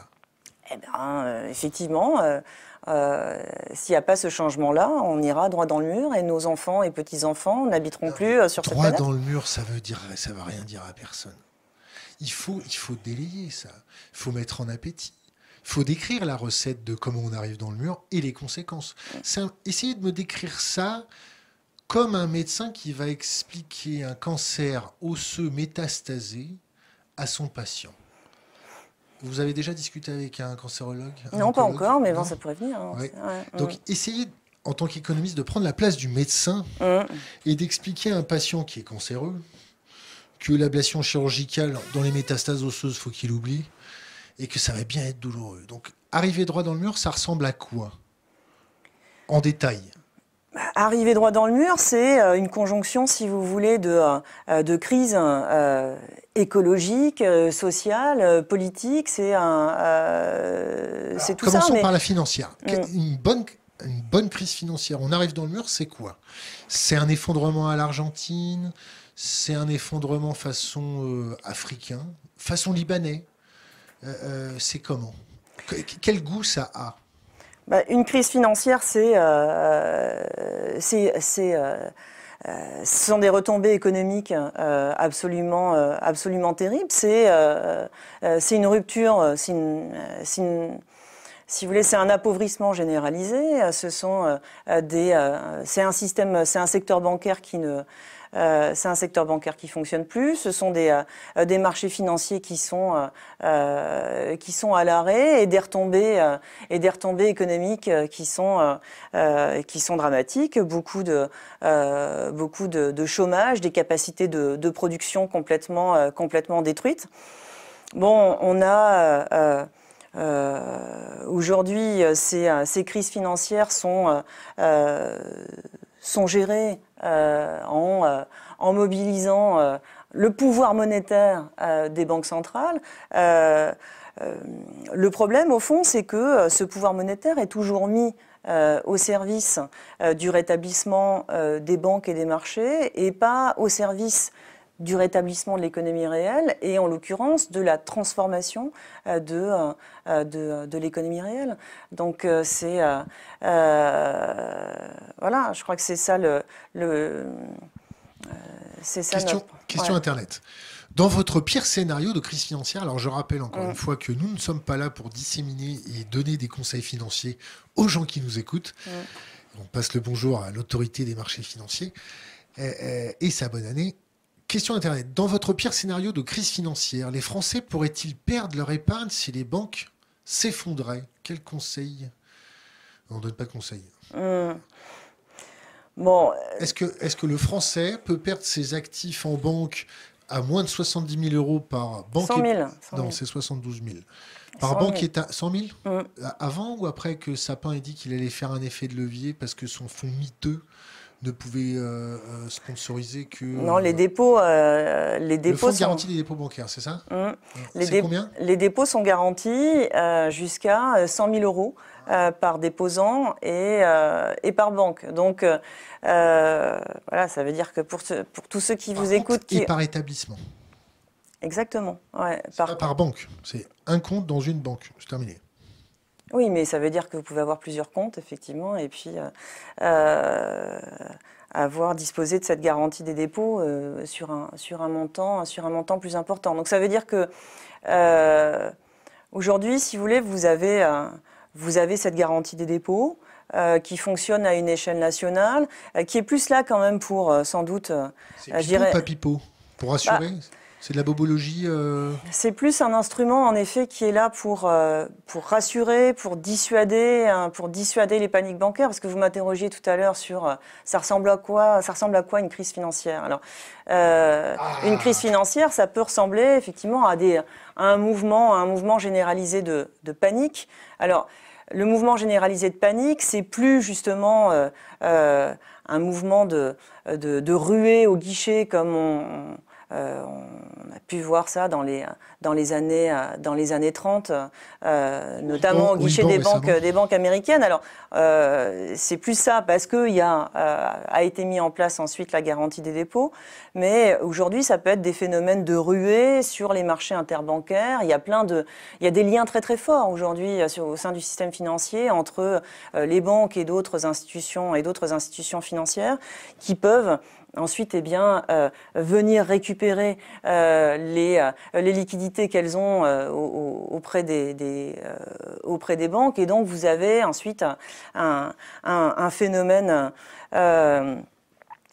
un phénomène de, de, ruée qui peut, qui peut s'amplifier et donc des, des, des, pertes de, des pertes de valeur, des pertes de valeur colossales et un dysfonctionnement, un dysfonctionnement total du, euh, du, système, euh, du système bancaire et financier, et donc une économie qui est complètement, complètement à l'arrêt. J'ai un peu perdu le fil là. C'est plausible ou c'est envisageable ça?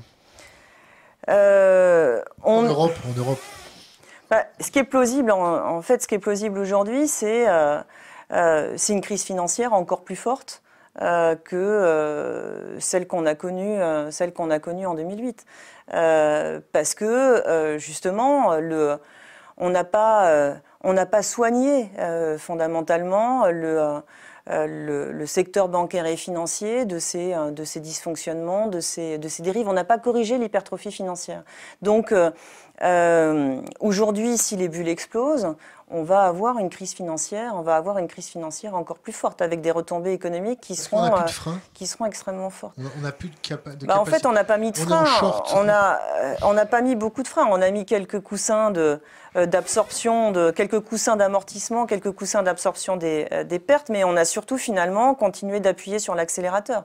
C'est-à-dire que les les banques centrales nous ont ont essayé de de nous soigner des, crises passées en, préparant les crises, euh, les futures. Donc on a, euh, on a finalement toujours le pied euh, sur l'accélérateur, sur l'accélérateur financier. Et là, on est, dans une phase, oui, où tout ça pourrait de nouveau exploser, ce qui nous mettrait dans une incapacité totale à, soigner hein, les, euh, les, tensions, euh, les tensions sociales du, moment. Ça ne pourra que les, exacerber. Et puis, ce qui nous mettra dans une incapacité totale aussi à, effectuer les transformations, à part si, euh, au fond, ça constitue un détonateur encore plus fort, et si c'est ça qui permet, si c'est ça qui permet la prise de conscience. Vous y croyez à la destruction créatrice? Euh, non, je ne crois pas forcément à la destruction créatrice, mais en tout cas, euh, je pense qu'il faut des moments de crise euh, profonde pour accoucher de, changements importants. ce qui est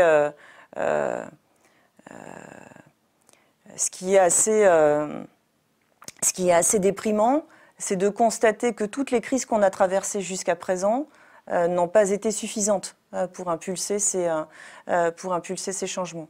Euh, que les changements à chaque fois ont été trop petits par rapport à ce qu'il, euh, euh, par rapport à ce dont on aurait besoin. Donc, et ce qui est dommage aussi, c'est de d'en arriver, si vous voulez, à penser qu'il faudrait une crise encore plus dramatique pour arriver à pour arriver à, réaliser. Il faut toucher le fond pour pouvoir rebondir, c'est ça? Bah, C'est le rebond du chaman. Ouais, malheureusement, c'est un peu, euh, malheureusement, c'est un peu ça. C'est-à-dire qu'il euh, il faut ces moments de crise pour, euh, il faut ces moments de crise pour rebondir, mais ça tombe bien. Il y en a un gros qui arrive. Question internet. Mm. Est-ce que vous pensez à un crack immobilier pour bientôt? Alors, l'immobilier, c'est un secteur qui a été suralimenté par la politique monétaire très accommodante, alors qui a été, qui a été menée euh, qui a été menée à la fois, si vous voulez, au début, euh, au début des années 2000, ce qui a conduit, euh, ce qui a conduit à la crise financière, mais qui a été de nouveau suralimentée après par la gestion de crise financière et par la gestion de crise sanitaire. C'est-à-dire que quand les taux ont été véritablement au euh, tout le temps que les taux ont été au plancher, eh bien, ça a favorisé, euh, ça a favorisé le, euh, ça a favorisé largement le crédit immobilier.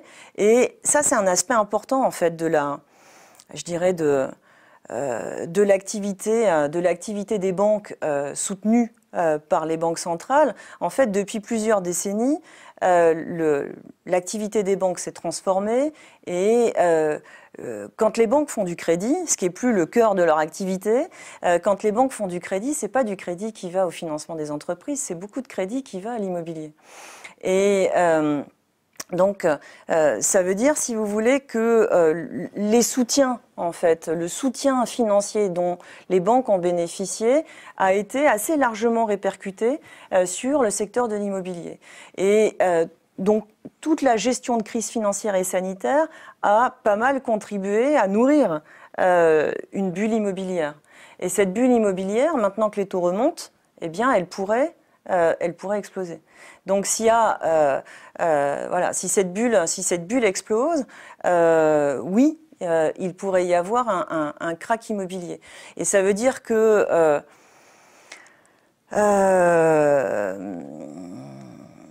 il faut que les taux augmentent un peu euh, pour arriver, si vous voulez, à dégonfler les bulles. Euh, il ne faut pas que les taux augmentent trop vite, euh, sinon ces bulles, ces, bulles exploseront brutalement. Alors, on peut, euh, on, peut analyser les choses de différentes manières. C'est-à-dire qu'on peut se dire, bah, au fond, euh, euh, de toute façon, ces bulles, enfin, la bulle immobilière est devenue tellement grosse, le coût du logement est devenu tellement important en répercussion hein, de la formation de ces bulles immobilières, qu'au fond, si, si la bulle explose, eh bien, tant mieux, on repartira sur de, on repartira sur de bonnes bases. Mais euh, c'est toujours euh, euh, l'explosion d'une l'explosion d'une bulle. d'une bulle immobilière, d'une bulle financière, c'est toujours très appauvrissant pour l'économie. Et ce sont pas, ce sont pas ceux qui se sont enrichis pendant la bulle qui pâtissent le plus du dégonflement de, de, la bulle. Oui, ou, souvent les plus modestes, parce que les plus modestes trinquent ensuite du fait des, euh, des, répercussions dans l'économie réelle, hein, du fait de, euh, de l'augmentation du chômage, des destructions des capacités de production. De, euh, voilà, donc, Pour vous, les, les 3-4 plus grosses menaces sur le système financier à l'heure actuelle ou sur l'économie française, c'est quoi? Le. Bruno Le Maire, on n'a pas le droit de le dire. D'accord? le, Je crois que si vous voulez, la la, menace, la menace essentielle, mais qui me semble une menace assez, euh, euh, assez large, c'est que euh, on a continué d'alimenter et de suralimenter la dette. la dette en gérant, en, gérant les crises. Donc, ces, ces dettes, le, espèces de bulles de, de, de, dette peuvent aujourd'hui peuvent, peuvent aujourd'hui exploser avec euh, avec l'augmentation avec l'augmentation des taux. Et euh, l'augmentation des taux n'est pas euh, à la fois enfin, je dirais que l'augmentation des taux n'est pas est pas terminée D'accord Donc les, euh, les, banques centrales vont continuer euh, d'augmenter, euh, vont continuer d'augmenter les taux. Elles vont peut-être le faire un peu moins, un peu moins fortement que dans les mois précédents, mais elles vont continuer de, elles vont continuer de le faire parce que elles sont, elles sont, elles sont un peu obligées de faire comme si elles avaient les armes pour lutter contre l'inflation. Donc elles, elles vont... agitent les bras, c'est ça? Oui, elles agitent les bras. Alors, je suis un peu je dirais. Euh, ça va mal se terminer cette histoire-là. Hein.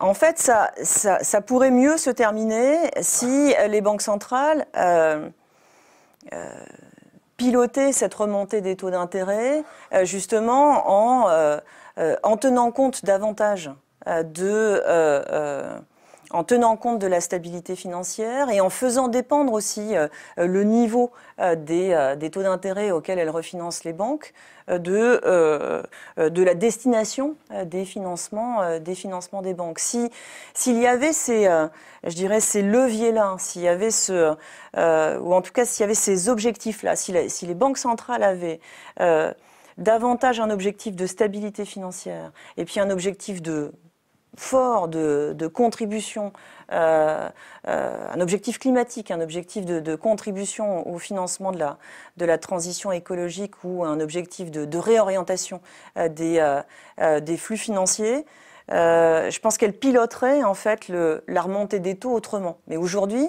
c'est pas du tout comme ça qu'elle pilote la remontée des taux. C'est-à-dire qu'elle pilote pas la remontée des taux en se disant on va faire attention à ce que, euh, euh, on va faire attention à essayer de, recouvrir la stabilité financière et euh, on va se, mobiliser pour la transition écologique. Aujourd'hui, elles pilotent la remontée des taux en se disant, en essayant de, se convaincre qu'elles vont elles vont ramener l'inflation au niveau de leur cible. Mais si l'inflation du moment est pas finalement est pas une inflation conjoncturelle et pas une inflation monétaire, bah, elles pourront pas grand chose avec leur remontée des taux d'intérêt. Mais en revanche, ce qu'elles pourront, si elles ne sont pas attentives aux conséquences financières euh, de, euh, euh, de la remontée des taux, elles pourront faire exploser les bulles.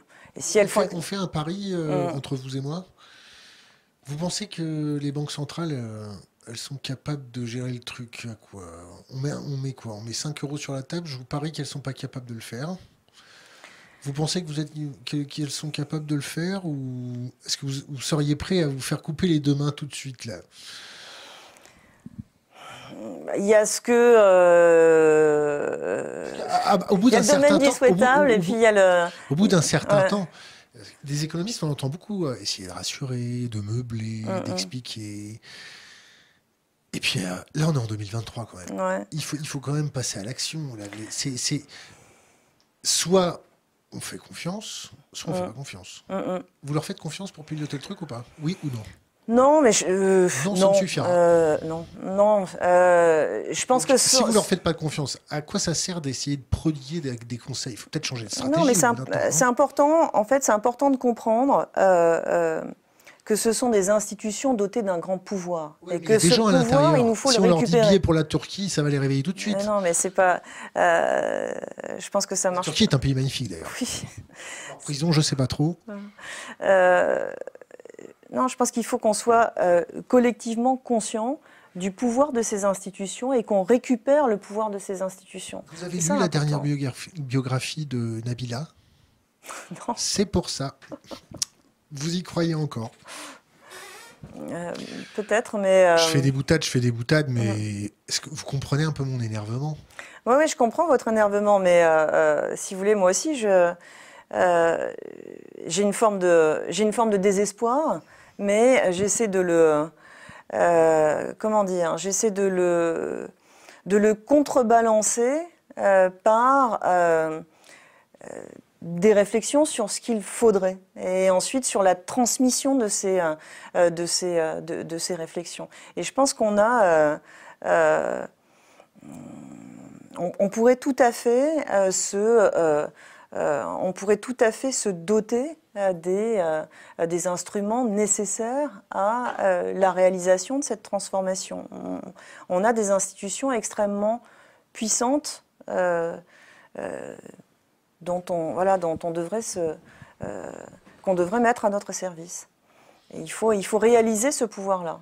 Et tout à l'heure, j'ai pas, j'ai pas pu véritablement poursuivre sur la, transformation monétaire dont on, a, euh, dont on a besoin. Mais je pense que si, euh, euh, si on mettait le pouvoir monétaire des banques centrales au service du financement de la transition écologique, on avancerait dans, on avancerait dans la transformation dont on a besoin. Si on mettait le pouvoir de l'Église catholique pour arrêter de manger de la viande, ça marcherait à votre avis?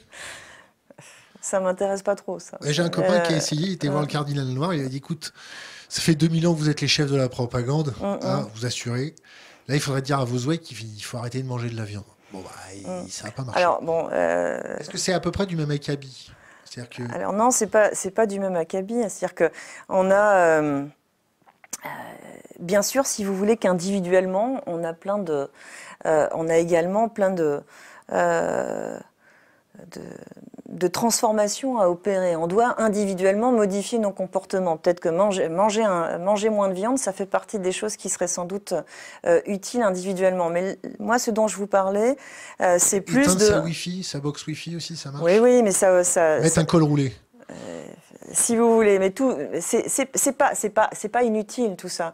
Mais il faut euh, également euh, euh, des actions, des actions publiques très fortes, d'accord? Donc c'est pas simplement des actions. C'est non, c'est pas. Un petit défilé dans la rue? C'est pas simplement un des. peu de peinture sur sur un ministère? Se coller la main? On a surtout besoin que tout aille dans le même sens, soit mis en cohérence et aille vers le même vers le même objectif. Euh, de, euh, euh, de, transformation. Donc oui, on a individuellement, bien sûr qu'on a besoin de, on a besoin de, on a besoin de, de, transformer, de transformer nos comportements, mais on a surtout besoin de réaliser le pouvoir de nos institutions et de les mettre au service de cette transformation. Les banques centrales, ce sont des institutions ultra puissante euh, qu'on devrait mettre au service euh, de la société. Si elle prêtait de l'argent directement aux États, si même elle donnait euh, de l'argent aux États pour réaliser la masse d'investissements publics dont on a besoin, pour réaliser les, transformations dans le domaine dans le domaine, euh, dans le domaine énergétique, dans le domaine, euh, dans le domaine social, pour établir les services publics, etc. Mais je crois que en fait, nos sociétés se porteraient, nos sociétés se beaucoup mieux. Alors après, voilà. comment on fait, si vous voulez, pour, pour avoir ce, pour avoir ce, déclic D'où viendra ce déclic? Vous, vous êtes dans la méthode un peu, un, peu autoritaire. Ah Moi, non, je, non, ça, c'est pas une méthode. Ça, c'est pas une méthode, c'est une boutade. une bonne taloche de bûcheron et un billet pour la Turquie, c'est une boutade. Bah oui, mais je sais pas. Je mais sais ma pauvre dame, si je devais mettre en, application mon raisonnement, mm, mm. en deux minutes, ils les prennent les réformes. Les réformes. S'ils avaient le quart du dixième de ce que j'ai dans la tête, mm-hmm. je peux vous dire qu'ils feraient leur travail. Ouais. Bah, la taloche, euh, la taloche que vous attendez, c'est peut-être euh, euh un, un événement exotique extérieur. Non. C'est comme ça qu'on appelle ça une crise euh, financière, une crise climatique, un petit déluge histoire de faire peur. On a eu un tsunami. Mm. Ça n'a rien changé. On a eu une guerre. Ça n'a rien changé. On a eu une pandémie. Mm. Ils sont toujours à gérer les stocks de masques comme, comme des bras cassés. Mm. Là, là, il y a une résurgence de pandémie en Chine. Ils ont mis deux semaines à comprendre que bon, il euh, fallait peut-être euh, monitorer un peu ce qui se passe. Euh. Ils sont un petit peu empâtés ces gens-là. Ouais. Hein? Ils sont peut-être dressés à faire perdurer le ronron quotidien. Il faut leur insuffler de l'énergie, cette énergie française qu'on a en nous. Oui, mais je pense que cette énergie. Euh, cette énergie, il faut que ce soit une énergie citoyenne, au fond. Euh, voilà, il faut. Euh, Donc il faut dire arrêter de les banques centrales, il faut dire directement aux citoyens. Adressez-vous aux citoyens. Mais c'est ce que je fais, m'adresser aux citoyens. C'est pas tant à Christine Lagarde que j'adresse mes travaux. Vous hein, l'aimez bien, Christine Lagarde? Responsable mais pas coupable? Tout va bien? On va rembourser quand ce sera venu le temps, c'est ça? Ouais, c'est sans doute c'est sans doute pas la pire et je pense que c'est pas pas facile aujourd'hui d'être euh, euh, d'être une d'être une banquière d'être une banquière centrale. Mais euh, cela étant le je dirais que le le, profil d'une d'une banquière centrale comme Christine Lagarde est assez est assez intéressant parce que ça montre que pour arriver si vous voulez à à faire son, chemin, à exploser les, plafonds de verre, il ne faut, pas, euh, euh, faut pas vouloir perturber l'ordre établi. donc, euh, ça, veut dire que même quand on a des femmes qui, gouvernent des banques centrales, eh bien, on a des personnalités qui restent assez conservatrices. Question Internet. Mm. Quand vous dites les comptes sont sécurisés jusqu'à 100, 000 euros. Mm. Je ne dis pas que les comptes sont sécurisés jusqu'à 100 000 euros, je dis qu'il y a une, une garantie des dépôts D'accord euh, Un peu comme la garantie des assurances, c'est ça Jusqu'à 100 000 euros. Bah, ça veut dire qu'il euh, y a ce fonds de garantie des dépôts. Euh, en, en, France, il y a des fonds de garantie des dépôts équivalents, si vous voulez. C'est un dispositif qui est harmonisé euh, au, sein de, au sein de la zone euro et qui fait que, normalement, bah, si, votre banque fait, si votre banque fait faillite, vous pourrez récupérer jusqu'à 100 euh, 000 euros de 100 000 euros de dépôt. Bien sûr que si toutes les banques font faillite en même temps, euh, ce fonds de garantie des dépôts euh, n'arrivera pas. n'arrivera pas à indemniser, indemniser tout le monde et ça fonctionnera. Donc la, la fin de la question c'était, donc je, je, relis, quand vous dites que les comptes sont sécurisés, donc passons sur le mot sécurisé jusqu'à 100 000 euros, qu'est-ce qui empêcherait un gouvernement de faire passer un 49.3 ou un état d'urgence qui supprimerait cette loi? C'est un peu tiré par les cheveux, mais c'est quand même viable. Hein. Alors, euh, je pense que c'est une, euh, une question qui pointe, euh, qui pointe surtout, si vous voulez, le, dysfonctionnement croissant de notre démocratie. Et. Bon, après, on peut pas, on peut pas tout faire passer avec du 49.3 et on peut pas défaire, on peut pas défaire les lois avec, avec du, du, du 49.3. Question Internet. Le modèle économique européen est basé sur de l'énergie pas chère. Maintenant que le chaos arrive à cause des vagues de licenciements, que le fonds de garantie des fonds n'est absolument pas financé, est-ce qu'on assistera à la fin de la France? Euh, Vous pouvez me redire la question? La, question est un peu formulée, c'est un peu alambiqué. Je vais la reformuler.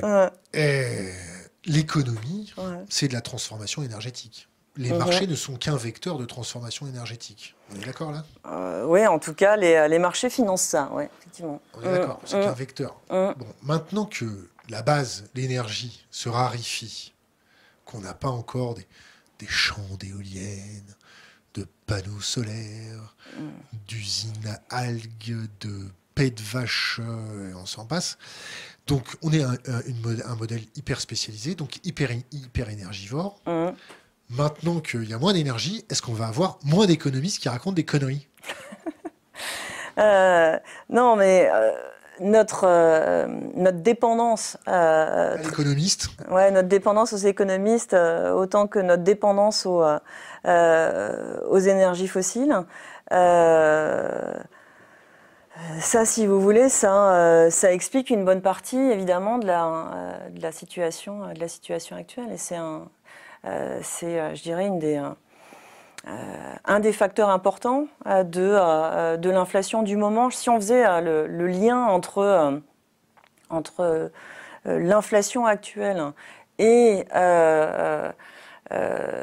nos problèmes de dépendance énergétique et le dérèglement climatique,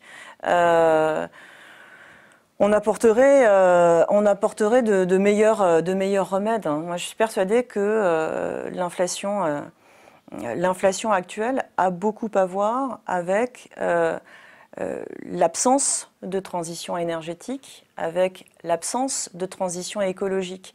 c'est pas, c'est pas l'avancée dans la transition écologique qui fait monter l'inflation, c'est l'absence de transition écologique qui, qui fait monter l'inflation, parce que on est euh, de plus en plus confronté à euh, des dérèglements euh, climatiques dont les manifestations sont de plus en plus, claires.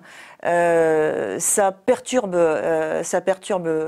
considérablement la, production, de matières premières, la production de, matières premières agricoles. Ça perturbe les prix agricoles et donc ça explique en bonne partie, si vous voulez, le, le euh, la, montée de, euh, la montée de ces prix-là. Euh, sur, le plan, sur le plan énergétique, le fait de, de ne pas corriger notre, ne pas réduire notre dépendance aux, aux, énergies fossiles, et eh bien ça aussi, ça participe grandement à l'augmentation des prix de l'énergie. Et donc tout ça explique l'inflation. Est-ce qu'on peut diminuer notre dépendance? Est-ce qu'on n'a pas construit un système financier qui court tellement vite après sa tête pour attraper son équilibre tout le temps. Est-ce que si on lui diminue son apport, est-ce que si l'héroïnomane, on le met un petit peu sous sevrage, il va pas s'énerver un peu? On fait une expérience de pensée, vous et moi.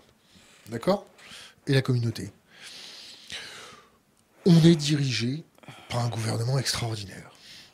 Un Premier ministre, un ministre des Finances, un président de la République visionnaire. Mhm. Quelqu'un qui voit loin, qui anticipe, qui, qui est dans l'action. Bon, là, on lui supprime 40% de son apport en énergie, genre gaz. gaz naturel, c'est bio, c'est vert, c'est beau. Mhm. Son économie, elle va se vautrer. Bon, là, on passe l'hiver. D'accord? Comme il a fait super doux, on va ressortir avec quoi? 30-35% de nos stocks de gaz.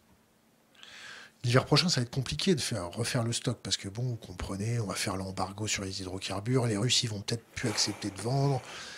Le divorce va se finir de se consommer avec parté fracas. Notre industrie, elle va se comporter comment? Notre marché de l'emploi va se comporter comment? Notre inflation va se comporter comment? L'expérience de pensée. Est-ce que vous pensez que nous, Français lambda, moyens de la classe moyenne, on va pas s'en prendre une belle dans la tête, avec un pouvoir politique complètement déconnecté de la réalité, avec des une solutionnite du passé. Mmh. Est-ce que brasser de l'air chaud, sculpter de la fumée, quand la réalité vous rattrape, ça risque d'être saignant?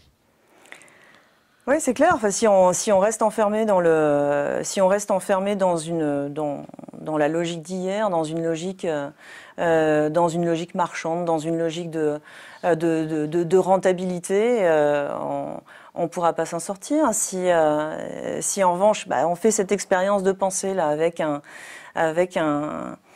euh, des gouvernements euh, partout en Europe qui, euh, se coordonnent pour, réaliser ces transformations, et eh bien dans ce cas, ce sont des gouvernements qui investiraient massivement, dans, qui investiraient massivement à la fois dans, la transformation écologique, mais dans la transformation sociale, et qui, pour ça, reprendrait les rênes, en fait, des, reprendrait les rênes des banques centrales les mettrait, les mettrait à leur service, mais en ayant la sagesse en fait de, d'installer une euh, d'installer une gouvernance suffisamment, euh, suffisamment démocratique. Et euh, voilà, enfin, c'est comme ça, si vous voulez, que je me, représente le, ces transformations la réalisation de ces transformations, ça vous, ça vous convainc pas, mais. Moi aussi, j'ai envoyé ma lettre au Père Noël cette année. Non, c'est pas. J'ai mis un timbre, un vrai. c'est pas, c'est pas, c'est pas une lettre au Père Noël hein, que de euh, Appelez-le comme vous voulez. Hein. Non, non, mais que de réaliser qu'on a. Euh, on, dispose des, on dispose des institutions et. des institutions qui nous permettraient de faire ces transformations, mais on ne les utilise pas comme il faut. Voilà, on les met pas J'ai des baskets pour courir, puis je cours pas. Euh, ouais. C'est dommage. Hmm. Question Internet. A-t-elle déjà travaillé en entreprise? Quelles sont ses expériences professionnelles dans l'économie réelle? Alors, euh, oui, j'ai déjà travaillé dans une entreprise. Il faut que je vous raconte mon parcours un peu. C'est une question pour Omar. Vous pouvez raconter votre parcours à Omar. Ou vous pouvez envoyer chier Omar. Comme vous voulez. Non, je vais répondre à Omar. Effectivement, il peut, il peut penser que je suis euh, une universitaire un peu, euh, euh, un peu perchée. Mais moi, ce qui m'intéresse, si vous voulez, c'est... Pourquoi rajouter perché bah, Parce que vous cessez de me dire, là, depuis tout à l'heure, que je suis pleine de, de, de, belles intentions, de, belles idées, mais que c'est un peu... Je vous donne l'opportunité, je vous donne l'opportunité de répondre à ça. Si réellement je voulais vous attaquer sur ça, vous tiendrez... en 10 minutes, je vous plie. On fait le test Non. Si, vous voulez. Donc pour répondre à Omar, mm. vous avez un parcours professionnel dans les activités de et chez qui? Ouais. Alors pour répondre à Omar, donc euh, euh, effectivement, moi je suis, je suis quand même un sacré produit universitaire, si vous voulez, mais euh, après, après, après ma thèse, hein, qui était consacrée à à, la réglementation prudentielle des banques. C'était il y a longtemps. C'était pas un sujet très sexy euh, à l'époque. C'était bien avant. L'actualité. Ouais, non, c'était bien avant la crise. Hein. C'était bien avant la crise financière. C'était, je l'ai soutenu en 1998, donc ça, euh, ça date. Et donc un peu après ça, bah, j'ai euh, j'ai rejoint l'université en, en, tant que, que, maîtresse de conférence. Et à ce moment-là, l'encyclopédia Universalis m'a qui est une belle maison, euh, euh, m'a demandé si ça m'intéressait de, euh, travailler sur, des, dossiers qu'ils étaient en train de, réaliser sur les marchés de capitaux. Donc je me suis dit que ce serait intéressant d'aller voir comment ça... comment fonctionne, comment fonctionne cette, cette belle entreprise qu'est l'encyclopédia, qu'était l'encyclopédia Universalis à l'époque. Et euh, donc j'ai travaillé pour eux en tant que conseillère scientifique et j'ai toujours essayé, en fait, si vous voulez, d'avoir. Euh, je me suis je m'investis beaucoup à l'université, mais j'ai toujours essayé d'avoir un pied euh, dans l'université et un pied en dehors de l'université. Donc ça, ça a commencé avec cette activité de, conseil scientifique à, à l'encyclopédia Universalis pendant pas mal d'années, pendant pendant huit ans. Après, ce qui m'a intéressé, c'était de, euh, de regarder un peu comment se, euh, prenait la, la décision, euh, la décision publique et si, les gouvernements prenaient un petit peu en compte les,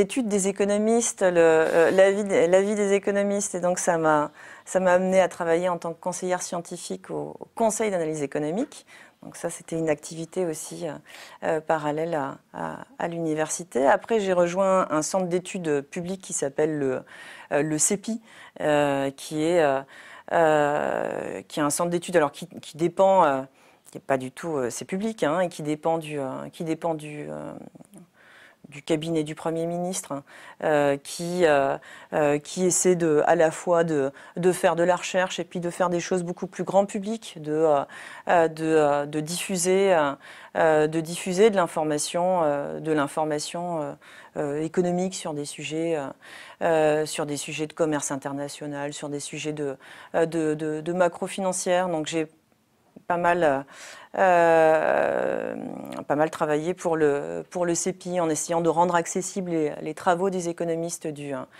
euh, les travaux des économistes du, du, CEPI à travers leur lettre mensuelle, en faisant euh, un ouvrage, en participant, en co-dirigeant un, un, ouvrage annuel du CEPI qui s'appelle L'économie mondiale, dans lequel on essaie d'être un peu, un peu euh, un peu prospectif, tout en regardant ce qui s'est hein, ce qui s'est passé, en regardant les grands thèmes qui sont porteurs pour les années hein, euh, pour l'année euh, pour l'année à venir. Et puis après ça, bah, j'ai rejoint l'institut l'institut Veblen. Donc pour répondre à, à Omar, je suis pas j'ai pas beaucoup j'ai pas beaucoup travaillé dans une entreprise privée, mais j'ai toujours eu quoi en fait porteurs là qui arrivent, mis à part l'écologie tout ça? Les, les, là, si vous voulez, je pense que ce qui, euh, ce qui effectivement euh, doit euh, continuer de mobiliser la, réflexion, c'est la crise énergétique, par exemple. C'est est-ce que, est-ce que est-ce que cette inflation va être durable? Qu'est-ce qu'on fait pour, pour en venir à bout? Est-ce que, au fond, est-ce qu'on ne pourrait pas accepter de, de vivre avec euh, pourquoi pas avec un peu plus, euh, avec un peu plus d'inflation, si on partage la valeur autrement. Enfin voilà, ce sont des sujets, des sujets comme ça qui peuvent, euh, qui peuvent nous qui peuvent nous intéresser. On n'a pas encore fixé le programme là de, on n'a pas encore fixé le sommaire de l'économie mondiale. Alors un, Tatane, deux billets d'avion pour la Turquie, n'oubliez pas. Question Internet. Par rapport à son dernier travail, mm. mettre la réglementation bancaire au service de la transition écologique, mm. quelle est son analyse sur les Green Gate des banques qui ont menti sur les investissements verts, qui étaient en réalité des actifs bien gavés en énergie fossile. Mm. Il faut. Euh, bah on est encore dans l'IACA Faucon. Hein. Euh, tatane, et billets d'avion pour la Turquie. Euh, dans ce travail-là sur, la, sur le on va dire, sur le verdissement de la régulation financière. Euh, ce qu'on essaie de mettre en, évidence, c'est que euh, on est très loin du compte. D'accord? Voilà, ça vous surprend. On est, euh, c'est-à-dire que on peut pas, on peut pas se contenter des engagements volontaires des des banques. On peut pas se contenter de de leur demander simplement de euh, de communiquer un peu plus d'informations euh, en matière climatique. Euh, on a besoin, en fait, de de transformer, de verdir la régulation financière. Et on en a un peu parlé tout à l'heure, mais pas simplement en disant aux banques qu'il va falloir vous préparer euh, il va falloir vous préparer à euh, la crise climatique comme on leur demanderait de se euh, d'être en mesure de d'affronter une crise financière. En fait, je pense que si vous voulez le le parallèle entre crise climatique et crise financière, il atteint vite ses limites parce que en matière de crise financière, bien sûr qu'il vaut mieux prévenir que guérir. Euh, quand on n'a pas suffisamment prévenu, bah, la crise éclate. Après, faut la gérer. Et on la gère assez souvent mal parce qu'on prépare celle d'après. Mais malgré tout, si vous voulez, euh, bon, bah, quand, on, quand, euh, quand la Banque centrale et les États gèrent les crises financières, même si ça fait, même si ça a des répercussions négatives, au fond, on s'en relève malgré tout.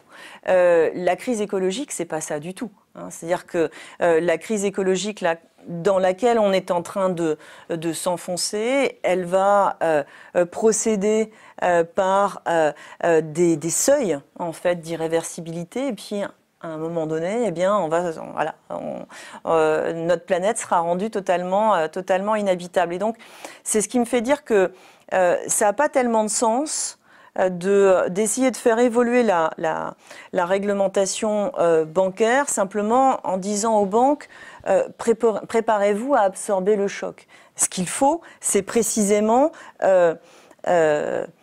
faire en sorte que les banques financent la transformation. Il faut faire en sorte, si vous voulez, que on ait de moins en moins de dérèglements. Oui, toujours. on ait de moins en moins de dérèglements climatiques et donc euh, la règle, le verdissement, non mais juste pour finir le raisonnement, euh, le verdissement euh, de la régulation financière doit contribuer à la réduction du à, la réduction du dérèglement climatique. Vous Et donc pour ça, d'objectifs là? Comment? Vous vous trompez pas d'objectif? Non.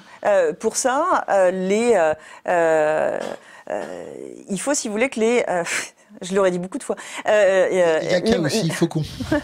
les, le, le, le, bilan, euh, vraiment le, le, bilan des, le bilan des banques doit se transformer profondément et euh, les banques doivent financer des activités qui contribuent à la transition et doivent se détourner euh, des activités qui nourrissent euh, le dérèglement climatique. Et pour ça, il faut des réglementations, on disait tout à l'heure, des réglementations qui soient fortes et qui soient des réglementations structurelles, pas simplement des réglementations dites prudentielles. Donc c'est ça l'idée qui est défendue. Dans ça marche pas non plus Parce que le verdissement de la régulation, c'est beau. C'est c'est magnifique. C'est limite poétique. Mais en fait, la, régulation, on a à peu près un cadre. Mm. Est-ce qu'il ne faut pas, je vais, je vais revenir encore à mon billet d'avion et la Turquie, mais est-ce qu'il ne faut pas dire, tu ne fais pas, mm. tu iras oui, bah, si vous voulez, les règles structurelles, ça revient un peu à ça. Hein. C'est-à-dire que ce sont des règles qui sont beaucoup plus fortes, justement. Euh, il y a des peines de prison à la fin? Non, il n'y a pas des peines de prison. Est-ce qu'il y a le bagne, un bon petit bagne, avec des coups de bâton, mm, mm. à l'ancienne? Il mm, n'y a pas ça? Euh, Vous aurez une amende de 54,50 euros en 2038 quand le procès sera passé. Et encore, si vous mettez, vous mettez suffisamment de temps entre maintenant et le jour du procès, peut-être qu'on oubliera. Est-ce que ce n'est pas un petit peu ça qui se passe? Non, mais il y aurait des interdictions. Euh, c'est-à-dire qu'on en passerait par des interdictions, parce qu'on n'est pas du tout dans cette philosophie-là euh, aujourd'hui. C'est-à-dire que euh, des interdictions. Là, quand je vois les actifs bien gavés en énergie fossile, quand je vois les justement, voyez, quand je vois les manipulations du Libor et de l'Euribor, quand je vois quand je vois XY scandale financier avec non, mais quand je vous dis, en tôle quand, je vous dis verdir, il y a combien en tôle quand je, quand Il n'y en a pas beaucoup, non? Quand je vous dis verdir, ça vient quoi Du prix qu'ils payent leurs avocats ou ça devient, ça vient parce qu'ils ne risquent pas grand-chose? Quand je vous dis verdir la régulation financière, c'est euh, mettre en place des règles qui aujourd'hui n'existent pas, euh, mettre en place des règles, euh, des règles beaucoup plus structurelles que, que prudentielles, et ça veut dire des règles qui parviennent à changer la composition euh, du bilan des banques et donc des règles qui permettraient de brancher véritablement euh, le bilan des banques sur le financement, euh, sur le financement de la transition, ce qu'on n'a pas, ce qu'on n'a pas aujourd'hui. Après, votre préconisation? Non, c'est pas, pas la, préconisation, c'est celle que je viens de, c'est celle que je viens de vous dire, mais le euh, les banquiers sont peut-être pas complètement à l'abri, hein, si vous voulez, euh, euh, d'actions d'actions en justice qui seront qui commencent d'ailleurs à être qui commencent à être menées et qui pourront l'être de plus en plus parce que je pense qu'on réalise aujourd'hui que, que les banques et la finance font partie du problème, font partie du dérèglement, du dérèglement climatique. Et à un moment donné, elles seront, euh, euh, elles seront traduites en justice, elles seront accusées de, euh, de, de, participer à ce, de participer à, de participer à ce dérèglement. Donc, elles sont pas, elles sont finalement pas complètement à l'abri de ces, de ces actions dont vous, dont vous parlez. Ah, moi, je me dis, je suis banquier, je, paye, je pèse quoi? Je pèse 25 millions de dollars par an. C'est ça? Un petit banquier, c'est quoi? C'est 25 millions de dollars par an? Un petit banquier? Ouais, aux États-Unis, euh, c'est combien? mais euh, vous parlez de quoi là? Du bilan de la banque? Non, non, non, je parle. Moi, ah, euh, imaginez-vous, mmh. Mmh. je suis banquier, un petit banquier classe internationale, 25 millions par an, je prends, mmh. sans les stock options. Je me dis, bon, je vais être traîné en justice, le procès va durer quoi 10 ans, j'en ai 70, j'en aurai 80 Je vais faire durer le truc parce que je vais me prendre 4-5 avocats en plus. Ça va durer 15 ans, j'aurai 85 ans. Je pourrais plaider que je suis pas bien, j'ai une cystite, euh, j'ai mal au rein, j'ai mal au dos, le lit me convient pas. Donc je serai avec un bracelet dans ma propriété à Palm Beach. Tranquille. Donc les banquiers vont être... Ou sinon ils vont se dire, bon, bah, c'est mon institution qui va payer. C'est pas moi. Est-ce que vous pensez pas que les peines sont pas assez dissuasives? Euh, oui, enfin le problème c'est pas le, le problème c'est pas le banquier en lui-même. Hein. Le problème c'est euh, euh, c'est les règles qu'on met en place hein, pour faire fonctionner le pour faire fonctionner le, le secteur bancaire. le banquier il n'est pas plus il n'est pas plus pas plus opportuniste que vous et moi. Hein. Il est il fonctionne à l'intérieur d'un cadre. Ouais, il fonctionne à l'intérieur d'un cadre. Et euh, l'important, c'est ce cadre, c'est ce cadre qu'il faut changer. On va s'occuper de refaire le cadre, vous inquiétez pas. Mm. Jésabelle, est-ce que vous avez trois livres? Alors, est-ce que vous avez écrit des livres, vous? Quelques-uns. Mm. le, celui qui s'est le mieux vendu, c'était lequel? J'en sais rien. Euh, comment euh, En fait, celui qui s'est le mieux vendu, c'était peut-être un des, je dirais un, des premiers que j'ai fait. Euh, c'était un, tout petit bouquin, c'était un très bon rapport qualité-prix, je pense. Euh, euh, c'était L'économie est un jeu. c'était dans la collection. Pas pour vous. Mais il est, il est complètement, je pense qu'il est complètement épuisé, ce petit bouquin, mais c'était assez rigolo. C'était assez, c'était assez formateur comme exercice parce que ça prenait la forme d'un, ça prenait la forme d'un quiz. Donc c'était.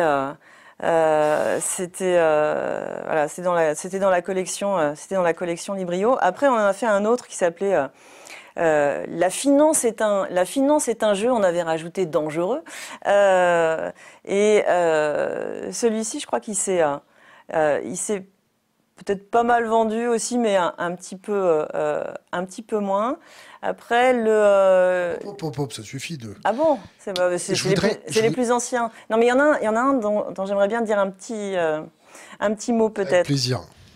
Alors, deux. Trois, trois, Allez. Bon, alors, euh, deux passés et un à venir. D'accord? Donc, euh, euh, parmi, parmi, ceux, parmi les ouvrages que j'ai j'ai pris beaucoup de plaisir à faire, il y avait l'économie pour toutes. et ça, c'était assez, assez sympa comme ouvrage parce que on est parti du constat que vous avez un peu. Hein, euh, j'ai l'impression que les économistes sont euh, euh, que les économistes sont extrêmement jargonneux et en fait. ne me faites pas dire ce que je n'ai pas dit. Mais on est parti. Parasite inutile. Surtout, on est, cette, fois, non. on est, on est parti du constat que l'économie c'était un domaine très très masculin et que le, le langage de l'économiste était un langage était un langage très, euh, très masculin, un peu en, en, surplomb. Euh, on peut dire de beauf, si vous voulez. je, non, pas forcément, je ne vais pas forcément dire ça comme ça, mais en tout cas, un, langage assez, assez suffisant et assez inaccessible. Et on s'est dit, il faut, il faut, voilà, il faut, il faut encore une fois, il faut changer ce, il faut changer ce, ce langage, le rendre euh, plus accessible, et notamment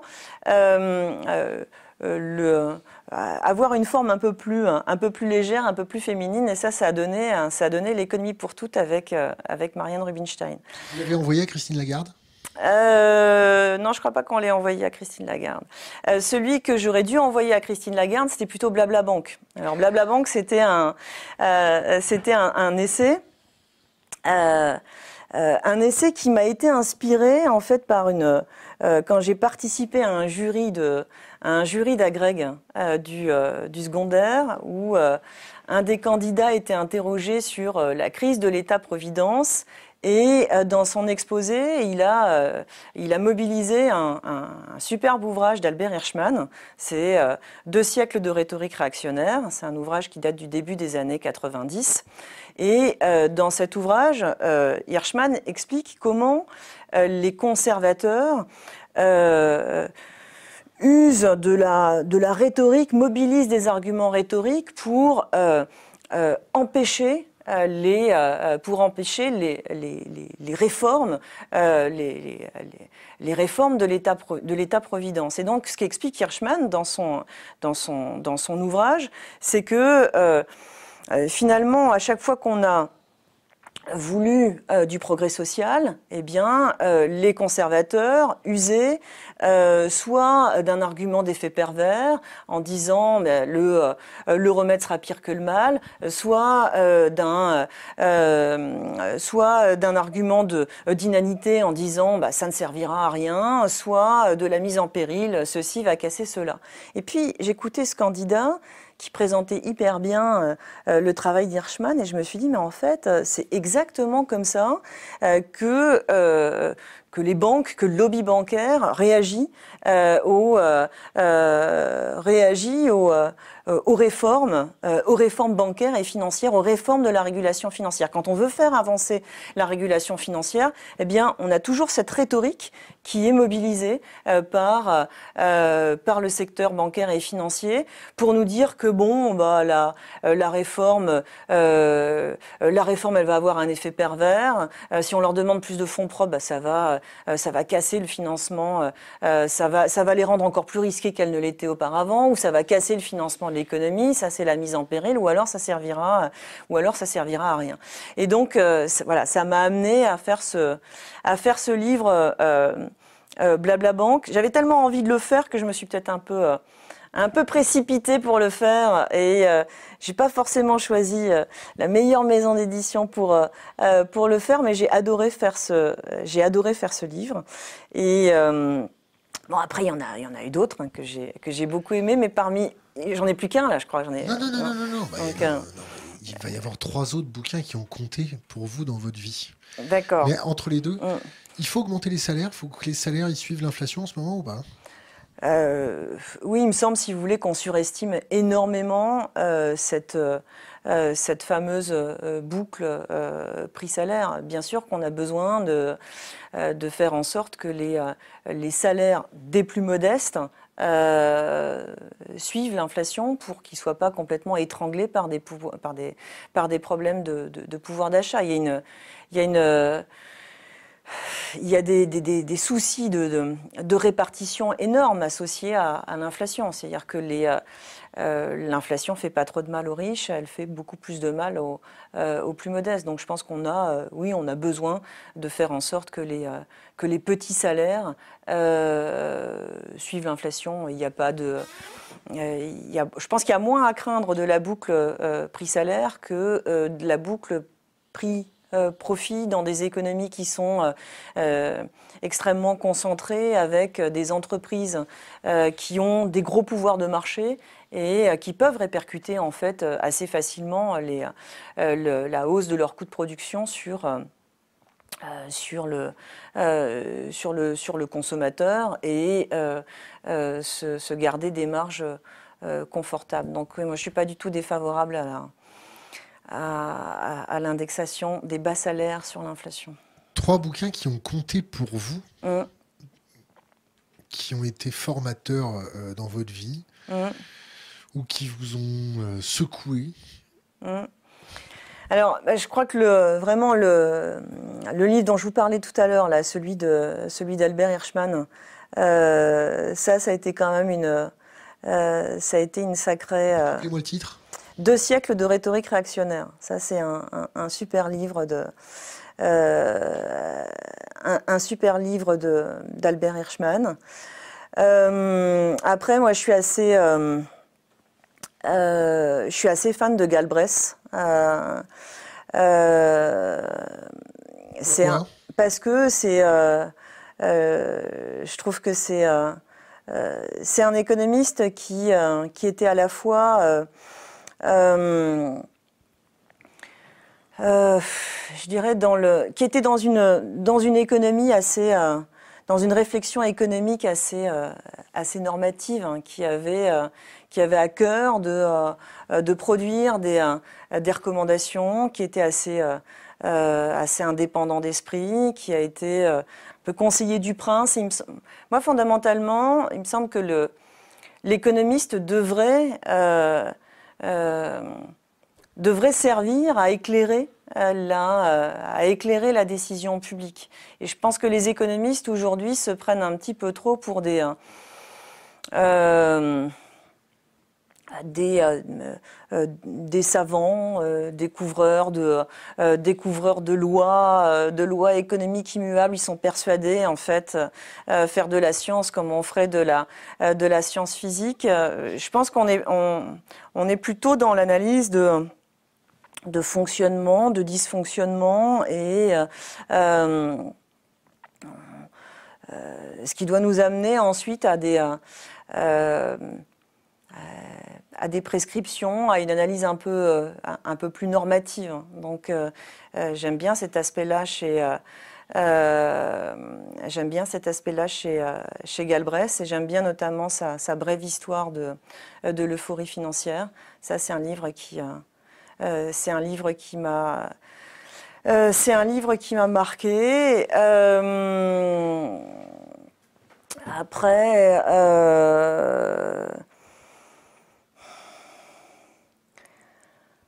On a le droit d'avoir des, livres de KPDP et de, de, gladiateurs, hein, si vous voulez. Même du Marcel Pagnol, on a le droit. Hein. euh... Euh... Je sais pas, il y a trop de. Qu'est-ce que vous lisez en ce moment? Euh, alors en ce moment, je suis plus dans le, je suis plus dans l'écriture, euh, dans l'écriture que dans la, que dans la lecture, et je me dis que euh, euh, voilà, ce sont des phases, euh, sont des phases dont il faut se méfier, ça parfois, vous voyez, où on est, euh, on est plus dans, où on écrit, on écrit, on écrit, et puis on, ne lit plus. on ne lit plus, on ne lit plus suffisamment. Alors cela étant, j'ai ma pile, hein, moi aussi sur, j'ai ma pile à lire, ma pile de livres en retard sur sur mon chevet. j'ai commencé, j'ai commencé mon cher connard, mais j'ai pas de qui De Virginie Despentes, c'est pas une économiste, hein, mais parfois elle a, des, euh, elle a des petites réflexions économiques qui sont, qui sont intéressantes. Euh, mais bah, voilà, j'ai pas, j'ai pas pris le temps, j'ai pas pris le temps d'avancer davantage. Déjà, c'est pas mal. Hein. Est-ce que vous avez un conseil pour les jeunes générations, une bouteille à la mer, quelque chose d'impérissable, quelque chose qui sera écouté euh, par nos jeunes? En fait, je pense qu'on a besoin de réfléchir à bah, ce dont on a besoin. On, a, besoin de réfléchir à, ce qui nous est vraiment utile. De quoi on a vraiment besoin aujourd'hui on, doit complètement repenser notre, euh, notre, notre bien-être et se demander comment est-ce qu'on peut, euh, euh, comment est-ce qu'on peut rendre ce bien-être compatible avec avec les limites planétaires, avec le respect de, l'humain. Il faut qu'on s'interroge euh, sur nos besoins euh, et sur notre bien-être. Voilà. Il faut une réflexion collective sur le, euh, sur le bien-être pour un effort de, pour un effort de sobriété. Jésabelle Coupé-Soubéran, merci. Merci à vous.